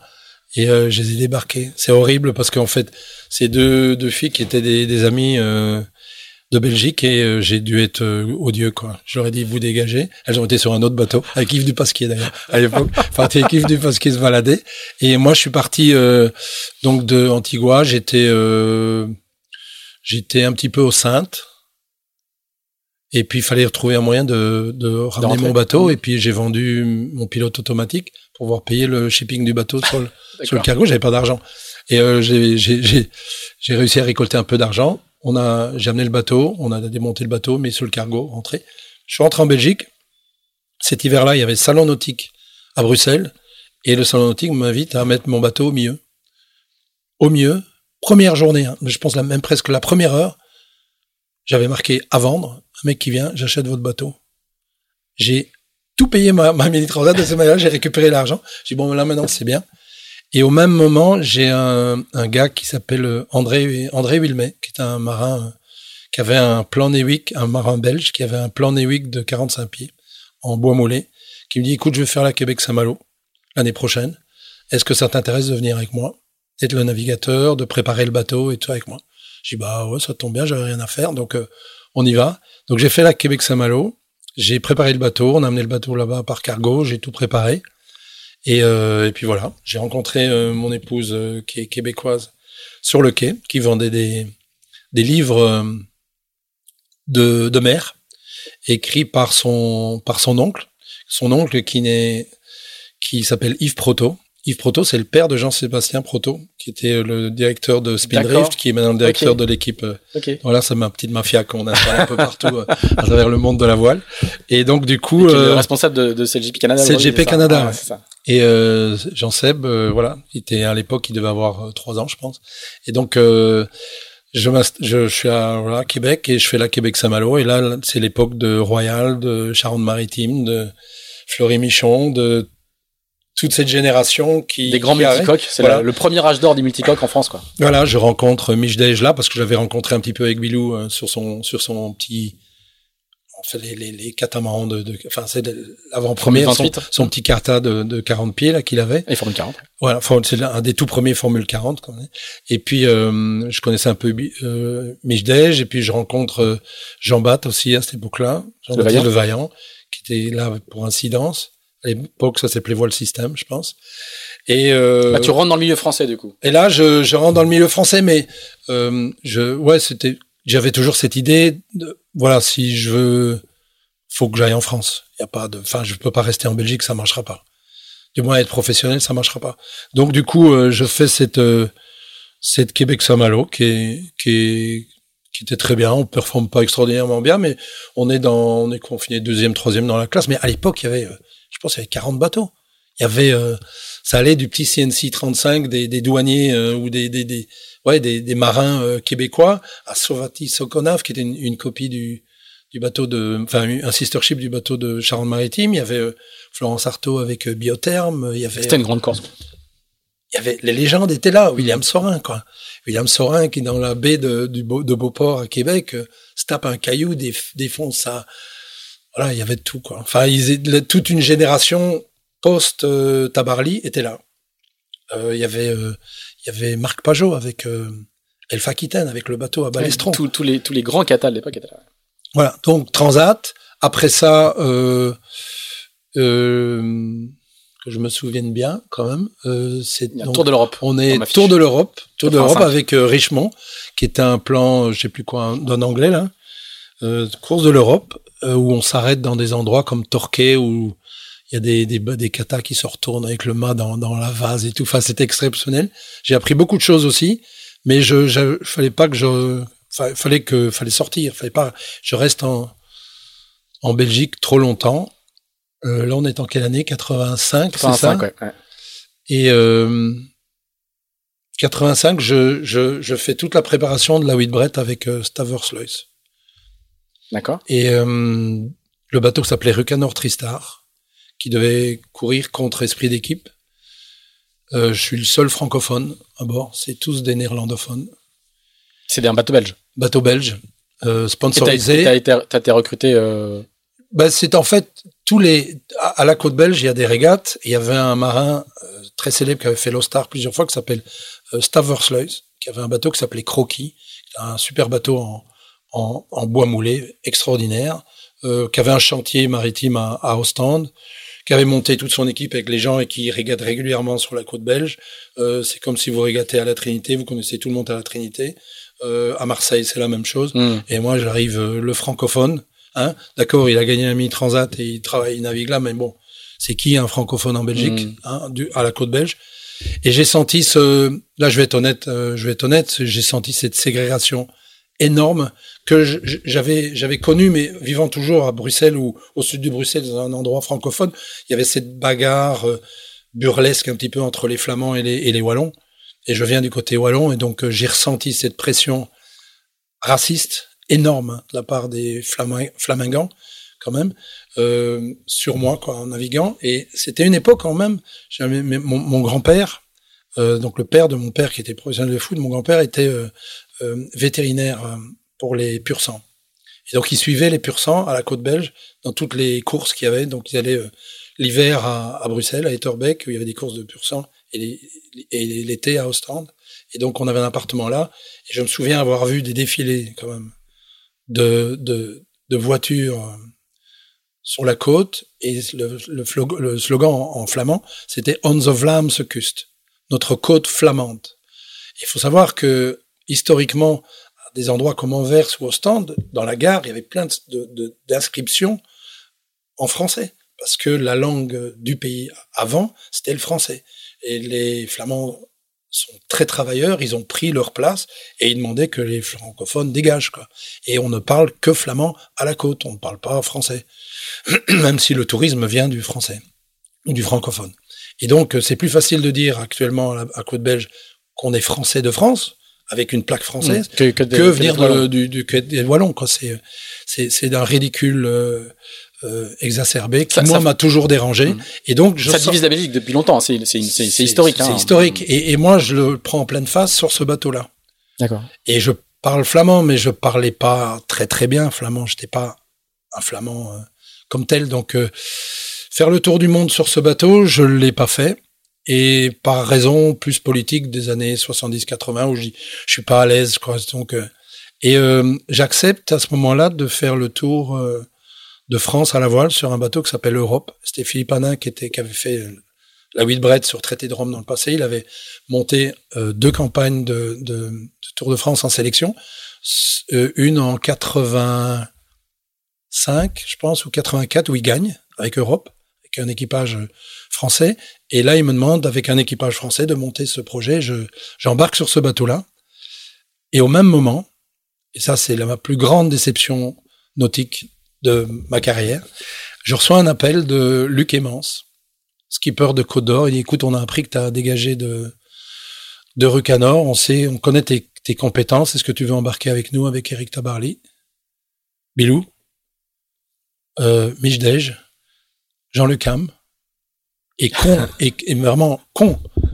Je dis euh, non, j'ai pris euh, Europe pour le Tour de France à la voile et j'ai signé un contrat et je peux pas dire non. Et toute ma vie, je m'en suis voulu parce que je me suis dit, attends, j'avais ma copine à l'époque qui est devenue ma femme. Euh, je me suis dit, euh, mais attends, elle aurait pu venir aux étapes.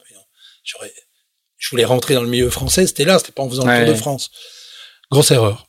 Bon, on a fait le tour, on a fini troisième, je pense, et j'étais content. Et, euh, et puis après, euh, Ça, c'était pour la Whitbread 85-86, hein, c'est ça et ça, c'était euh, 85-86. Et donc, euh, je fais le Tour de France à voile, et après, je dis, bon, voilà, c'est, c'est, c'est bon. euh, et et, et le, le Tour du monde, la Whitbread se finit, et je, quatre- début 86, fin 86, début 87, je reçois un coup de téléphone d'un gars qui s'appelle Bas Van Rijswijk, propriétaire de Rucanor, qui me dit, écoute, euh, j'ai très mal vécu ce Tour du monde, parce qu'il voulait naviguer à bord. Ils ont quand même bien navigué. Hein. Ils ont fini deuxième, je pense, euh, derrière Esprit d'équipe. Donc, euh, j'avais, il me dit, j'ai beaucoup aimé euh, ta manière de te tenir debout devant euh, l'establishment euh, flamingant, euh, flamand de, de Belgique. Et euh, si tu veux, je te refile le bateau et tu fais la prochaine Whitbread. Je dis, euh, attends, là, il y a un problème. Là, je, je- j'étais entre le Québec, j'habitais un peu au Québec et un peu en Belgique. Et là, euh, je dis, bah oui, j'y vais. Ouais, ouais, bah, c'est, ça, les étapes se brûlent un petit peu vite, quoi. C'est pas un peu, pas un peu trop vite. En même temps, en parallèle, donc comme je, je voulais créer une famille. Donc euh, j'ai jamais eu de famille, je suis un enfant, unique, j'ai une demi-sœur, euh, j'ai, enfin, j'ai jamais eu, j'ai toujours voulu créer une famille. Et donc je me suis dit à l'époque, euh, créer une famille, gagner notre vie et puis naviguer, euh, c'est deux choses qui vont pas. Donc, Hmm. donc euh, quelque part, je me disais peut-être que mes parents avaient raison, j'aurais peut-être dû faire géopolitique, j'aurais eu un boulot. Mais euh, donc je me suis dit, il y a un truc, j'avais une affinité, c'est fabriquer des voiles. Dans la mini transat, j'ai fabriqué mes voiles dans une voilerie qui s'appelle Ted Sales. Quand j'étais en Belgique, j'ai travaillé chez Lefebvre Sales avec Michel Lefebvre qui m'a appris énormément de choses. Et, et, et puis euh, j'accepte de faire cette Whitbread. On, on se prépare pendant beaucoup trop longtemps, pendant un an. On va faire la Miami Montego Bay qu'on gagne. D'ailleurs, si vous allez dans le yacht club à Montego Bay en, Jamaïque, vous allez voir, il y a un- une pancarte avec marqué Rucano avec mon nom en dessous. Et ça, c'est à côté du bar. Et ça s'est mal terminé au bar en général. Et donc, on a fait plein, plein de trucs, des courses. On a gagné à Québec-Saint-Malo dans notre, dans notre classe. On a fait plein, plein de Ah, choses. il y a une très longue préparation, quoi. Il y a une longue préparation, trop longue, avec un bateau fatigué. On n'avait pas les moyens de nous payer correctement et on n'avait pas les moyens d'avoir un bateau qui, qui pouvait se développer. Mais on a fait une évolution du bateau Rucanor Tristar qu'on a allégé énormément. On a tout retiré à l'intérieur. On a mis une, l'arrière du bateau se modifiait, on, on l'a mis fixe. On a fait des voiles. J'ai fait des voiles, une partie euh, des voiles au Québec où je travaillais dans la voilerie euh, à l'époque, chez Saint-Onge Voile. Donc euh, j'avais fait, c'était ma troisième voilerie quand même. Et donc on avait un mélange de Belges et de Français à bord du bateau. J'avais 27 ans, donc très jeune. On fait cette course autour du monde et pendant cette course autour du monde, je rencontre un gars qui s'appelle Steve Calder, qui est un dessinateur de voile, qui qui travaillait chez Norcels à Toronto, dans- dont le patron s'appelait Hans Faux, qui est un champion olympique en soling, et euh, qui me dit écoute après la course, ça serait intéressant si tu veux rester au Canada, euh, ça serait intéressant que tu viennes travailler avec nous sur le plancher. euh, comme tu connais, tu fais de l'international, ça serait bien pour nous. Donc je, je garde ça dans le coin de la tête et je, on fait cette course. Donc euh, euh, j'avais un navigateur qui s'appelait Hervé Perrin, qui avait qui avait skippé un bateau Fernande aussi à l'époque. Mhm. Euh, Michel Marie, constructeur euh, Qui deviendra un, fameux un très célèbre constructeur, constructeur de bateaux. Michel Marie était à bord. euh, euh, voilà, Albert. euh, et puis voilà, il y avait des, il y avait des, un mélange de Belges et de Français. On a, on avait, euh, on a bien performé la première étape à Punta del Este. Deuxième étape, euh, moins bien. On est arrivé euh, deuxième derrière euh, Medon. Ok, c'est l'époque de Medon. Euh, D'où, d'où, euh, d'où ta présence dans D'où le ma film. présence dans le film de Le film. ouais, voilà. Euh, L'étape suivante euh, sur la Nouvelle-Zélande, pas top. Et puis départ de la Nouvelle-Zélande, on est en tête. Et là, on frappe quelque chose et on casse le safran. Il faut savoir que cette époque-là, la Whitbread, c'était en temps et pas en points. Mhm. Donc euh, retour à euh, Wellington, je pense, au moteur sans safran pour, euh, pour, pour réparer, repartir et essayer de rattraper le temps pour arriver à temps à Punta del Este. On est arrivé quelques jours avant le départ. Tout le monde nous a donné un coup de main. On a refait l'étape sur, euh, sur Miami, Fort Lauderdale, ou, euh, Fort Lauderdale, où on finit deuxième derrière Esprit de Liberté. Donc là, c'était Patrick Tabarly. Euh, et puis deuxième ou troisième, deuxième ou troisième de l'étape qui arrive à la fin, mais juste devant Maiden. Donc ça, le célèbre film quand il montre, eh on est juste devant. Et en fait, il y avait plein de monde qui, qui attendait, mais c'était pareil, personne nous attendait absolument. Tout le monde attendait Maiden. Et donc on finit, mais euh, euh, on aurait dû finir deuxième au classement général, mais en fait on finit euh, disqualifié parce que il y a une étape où on on fait pas puisqu'on met le moteur pour mhm. arriver pour retourner à Wellington. Donc c'est c'est ma deuxième grosse déception, surtout que humainement j'avais pas du tout les clés pour gérer une équipe. Alors je me retrouve dans un repas où il y a Pierre Fellman en face de moi et Peter Blake à côté. Des, légendes de la course. Des légendes de la course. ils me disent Bruno, t'as 28 ans, tu finis ta première Whitbread. Pas mal. J'ai c'était dur quand même, c'était dur humainement. Il dit, bah, bienvenue au club. Il dit, il euh, n'y a pas de raison que ça marche bien pour toi. Et de l'autre côté de la table, il y avait Grant Dalton, avait Fisher and Peckle. Donc déjà, il y a une, une relation déjà à ce moment-là. Ah euh, vous vous connaissez depuis, depuis ce euh, 30 En fait, ce qui se passait avec, 30 ans. il est probablement peut-être pas au courant, mais en fait, il avait un, un project manager qui s'appelle David Glenn, qui est un, qui est resté un ami depuis toutes ces années, et il nous avait pris en, en, en affection, et ils avaient un container avion dans lequel ils mettaient toutes leurs affaires, et nous, on cachait nos affaires dans un coin. Et quand le bateau partait, il venait, il ouvrait le conteneur et mettait nos affaires dedans. Et comme ça, on transportait nous nos bagages d'étape en étape, puisqu'on n'est pas de gros, gros conteneurs, dans le conteneur avion de Fisher Packle. Et quand il arrivait, comme il était le premier à ouvrir, il prenait un bagage, il le mettait, il le donnait à, à notre équipe technique, qui était, enfin, une équipe technique, c'était les femmes des marins et, euh, et un, un, technicien. Et donc, euh, Dalton n'a jamais su ça. je sais pas s'il le saura. Je vais peut-être lui dire. Peut lui dire. Peut lui dire. Et du coup, euh... c'était déjà, enfin, tu, vas me corriger, mais il y avait déjà une, il y avait une très grosse concurrence entre entre Peter Blake et euh, et euh, Grant Dalton. Bah c'est le début. Je pense que c'est le début où euh, il a été son second pendant pendant plusieurs années, et là il devenait, il s'autonomisait, et il y avait une dans des styles très différents. Ils étaient tous les deux moustachus à l'époque, pense. mais ils se ils se tiraient la bourre. Quoi. En fait, c'était le début du c'est là, c'est là que le professionnalisme a vraiment commencé mm. sur la... parce que la, celle d'avant, euh, je pense que le bateau le plus professionnel, c'était Esprit d'équipe.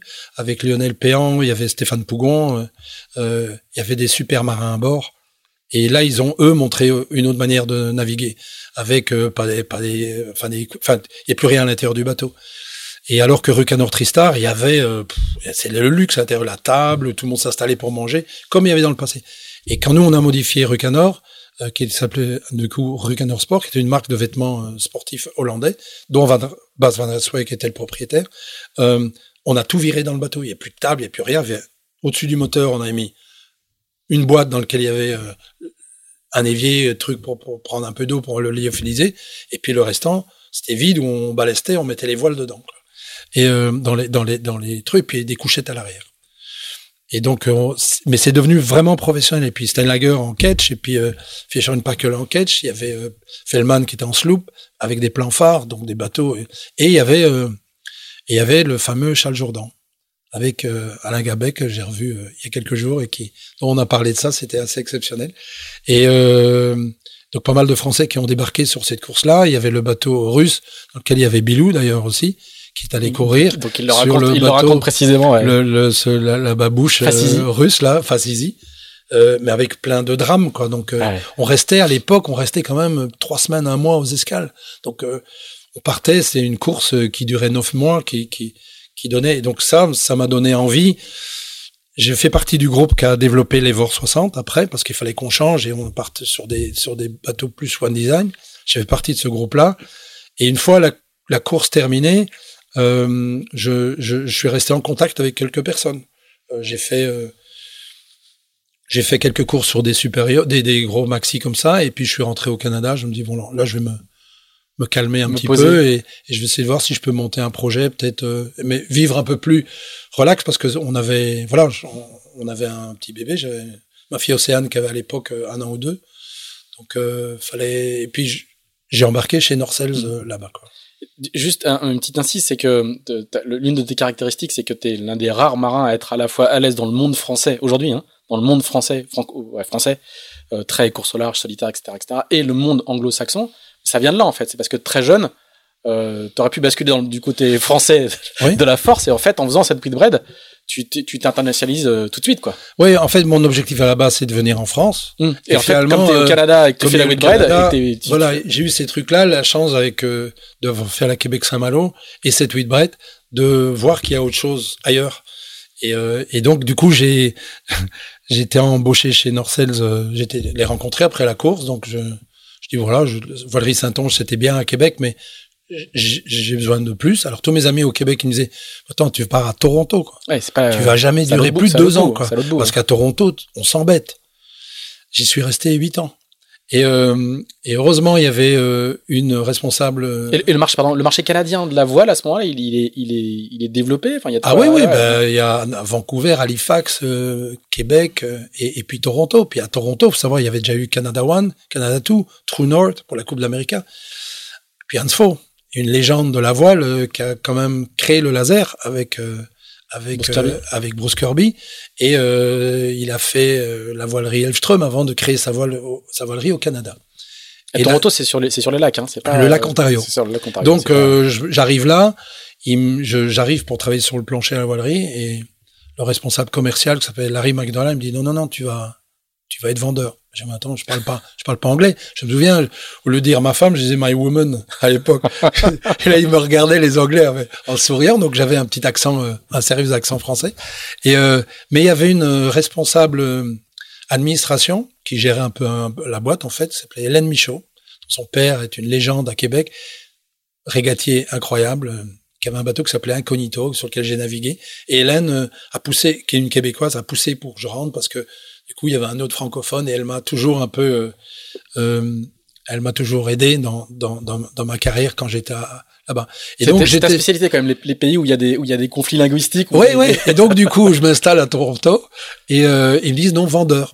J'ai dit mais non mais je peux pas être vendeur, moi je parle pas anglais. euh, mais je connais mais je connais pas en plus les les mais non pas grave et donc j'avais ce pote qui s'appelle Steve Calder un- qui a fait donc médaille olympique avec Hans Fo qui est un américain qui est un super régatier et super dessinateur. Donc je commence à m'installer euh, à Toronto ville cosmopolite incroyable au bord de l'eau.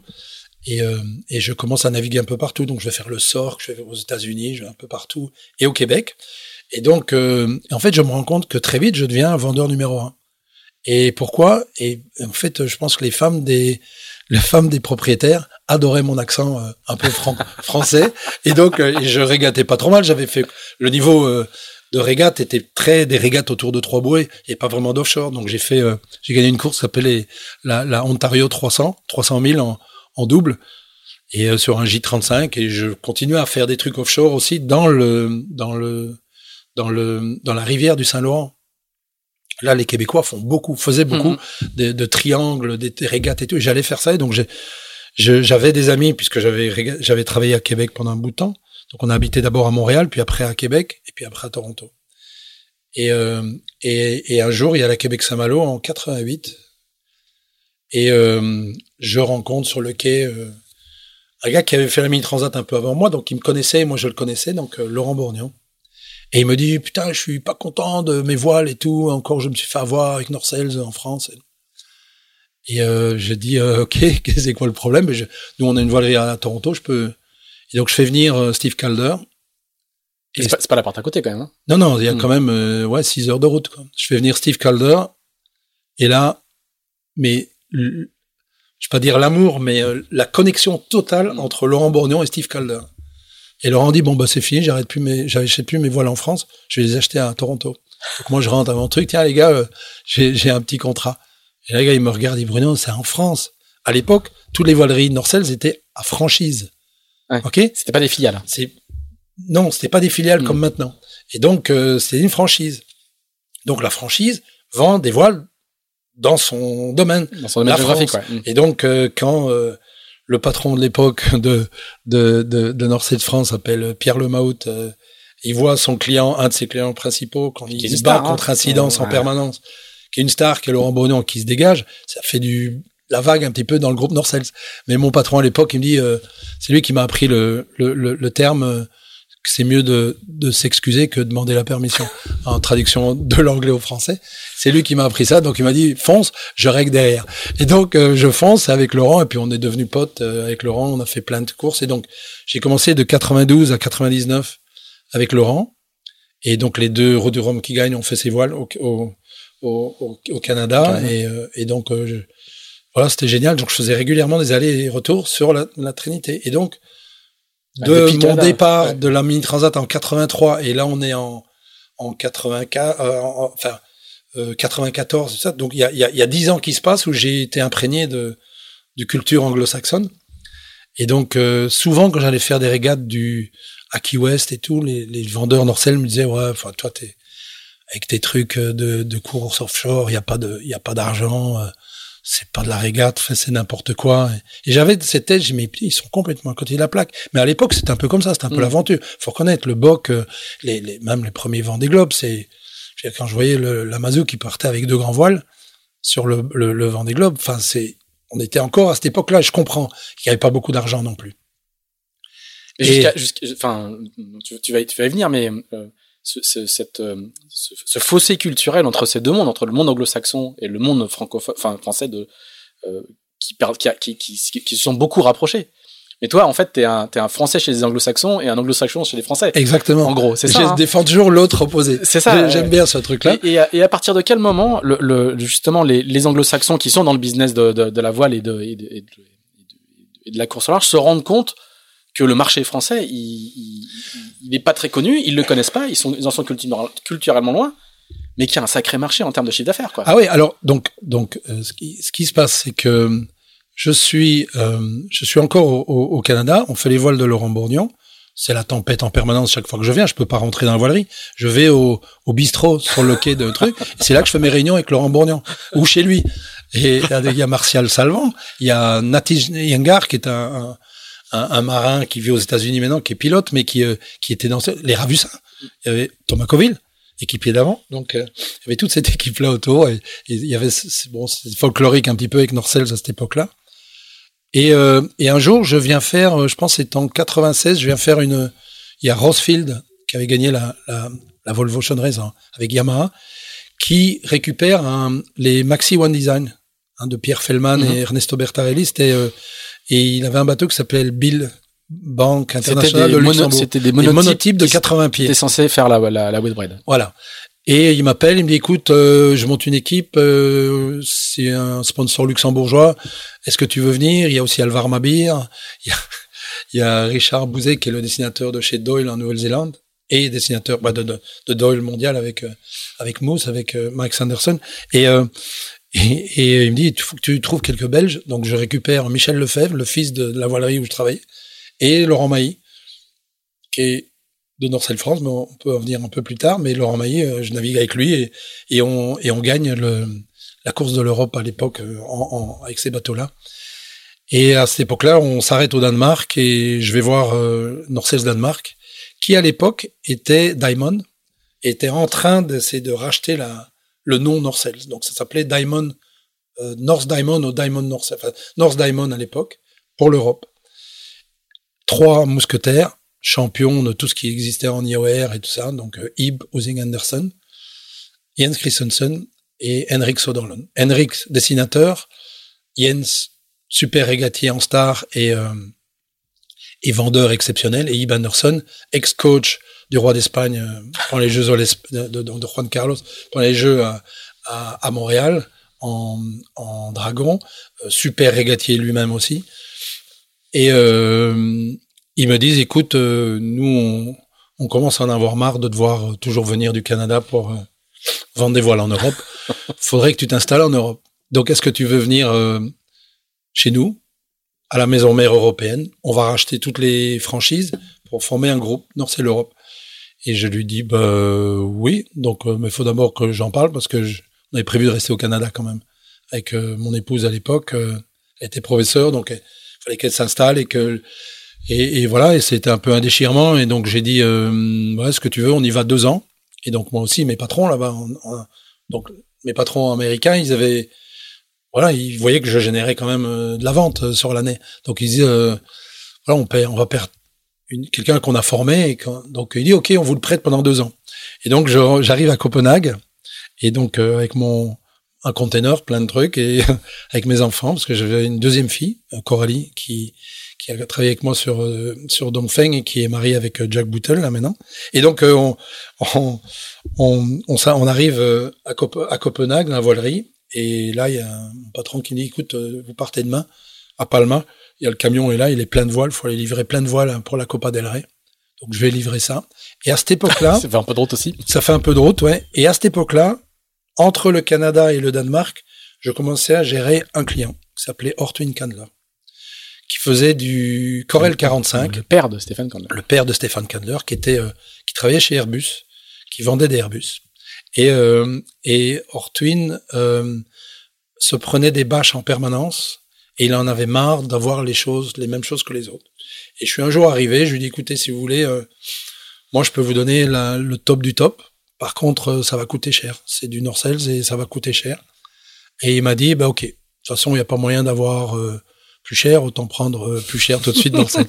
et donc, il, il, était adorable. Et Stéphane naviguait à bord comme équipier, il était jeune. et donc j'ai commencé à, et, et là c'était en autre que euh, que Laurent Bourgnon, il y avait, il y avait lui. Et donc j'arrive à Copenhague, donc on déménage pour deux ans. Donc je m'installe à Copenhague, je reçois un appartement, je reçois une voiture. Ils me disent, tu t'occupes de tous les projets de course pour le groupe Norcells.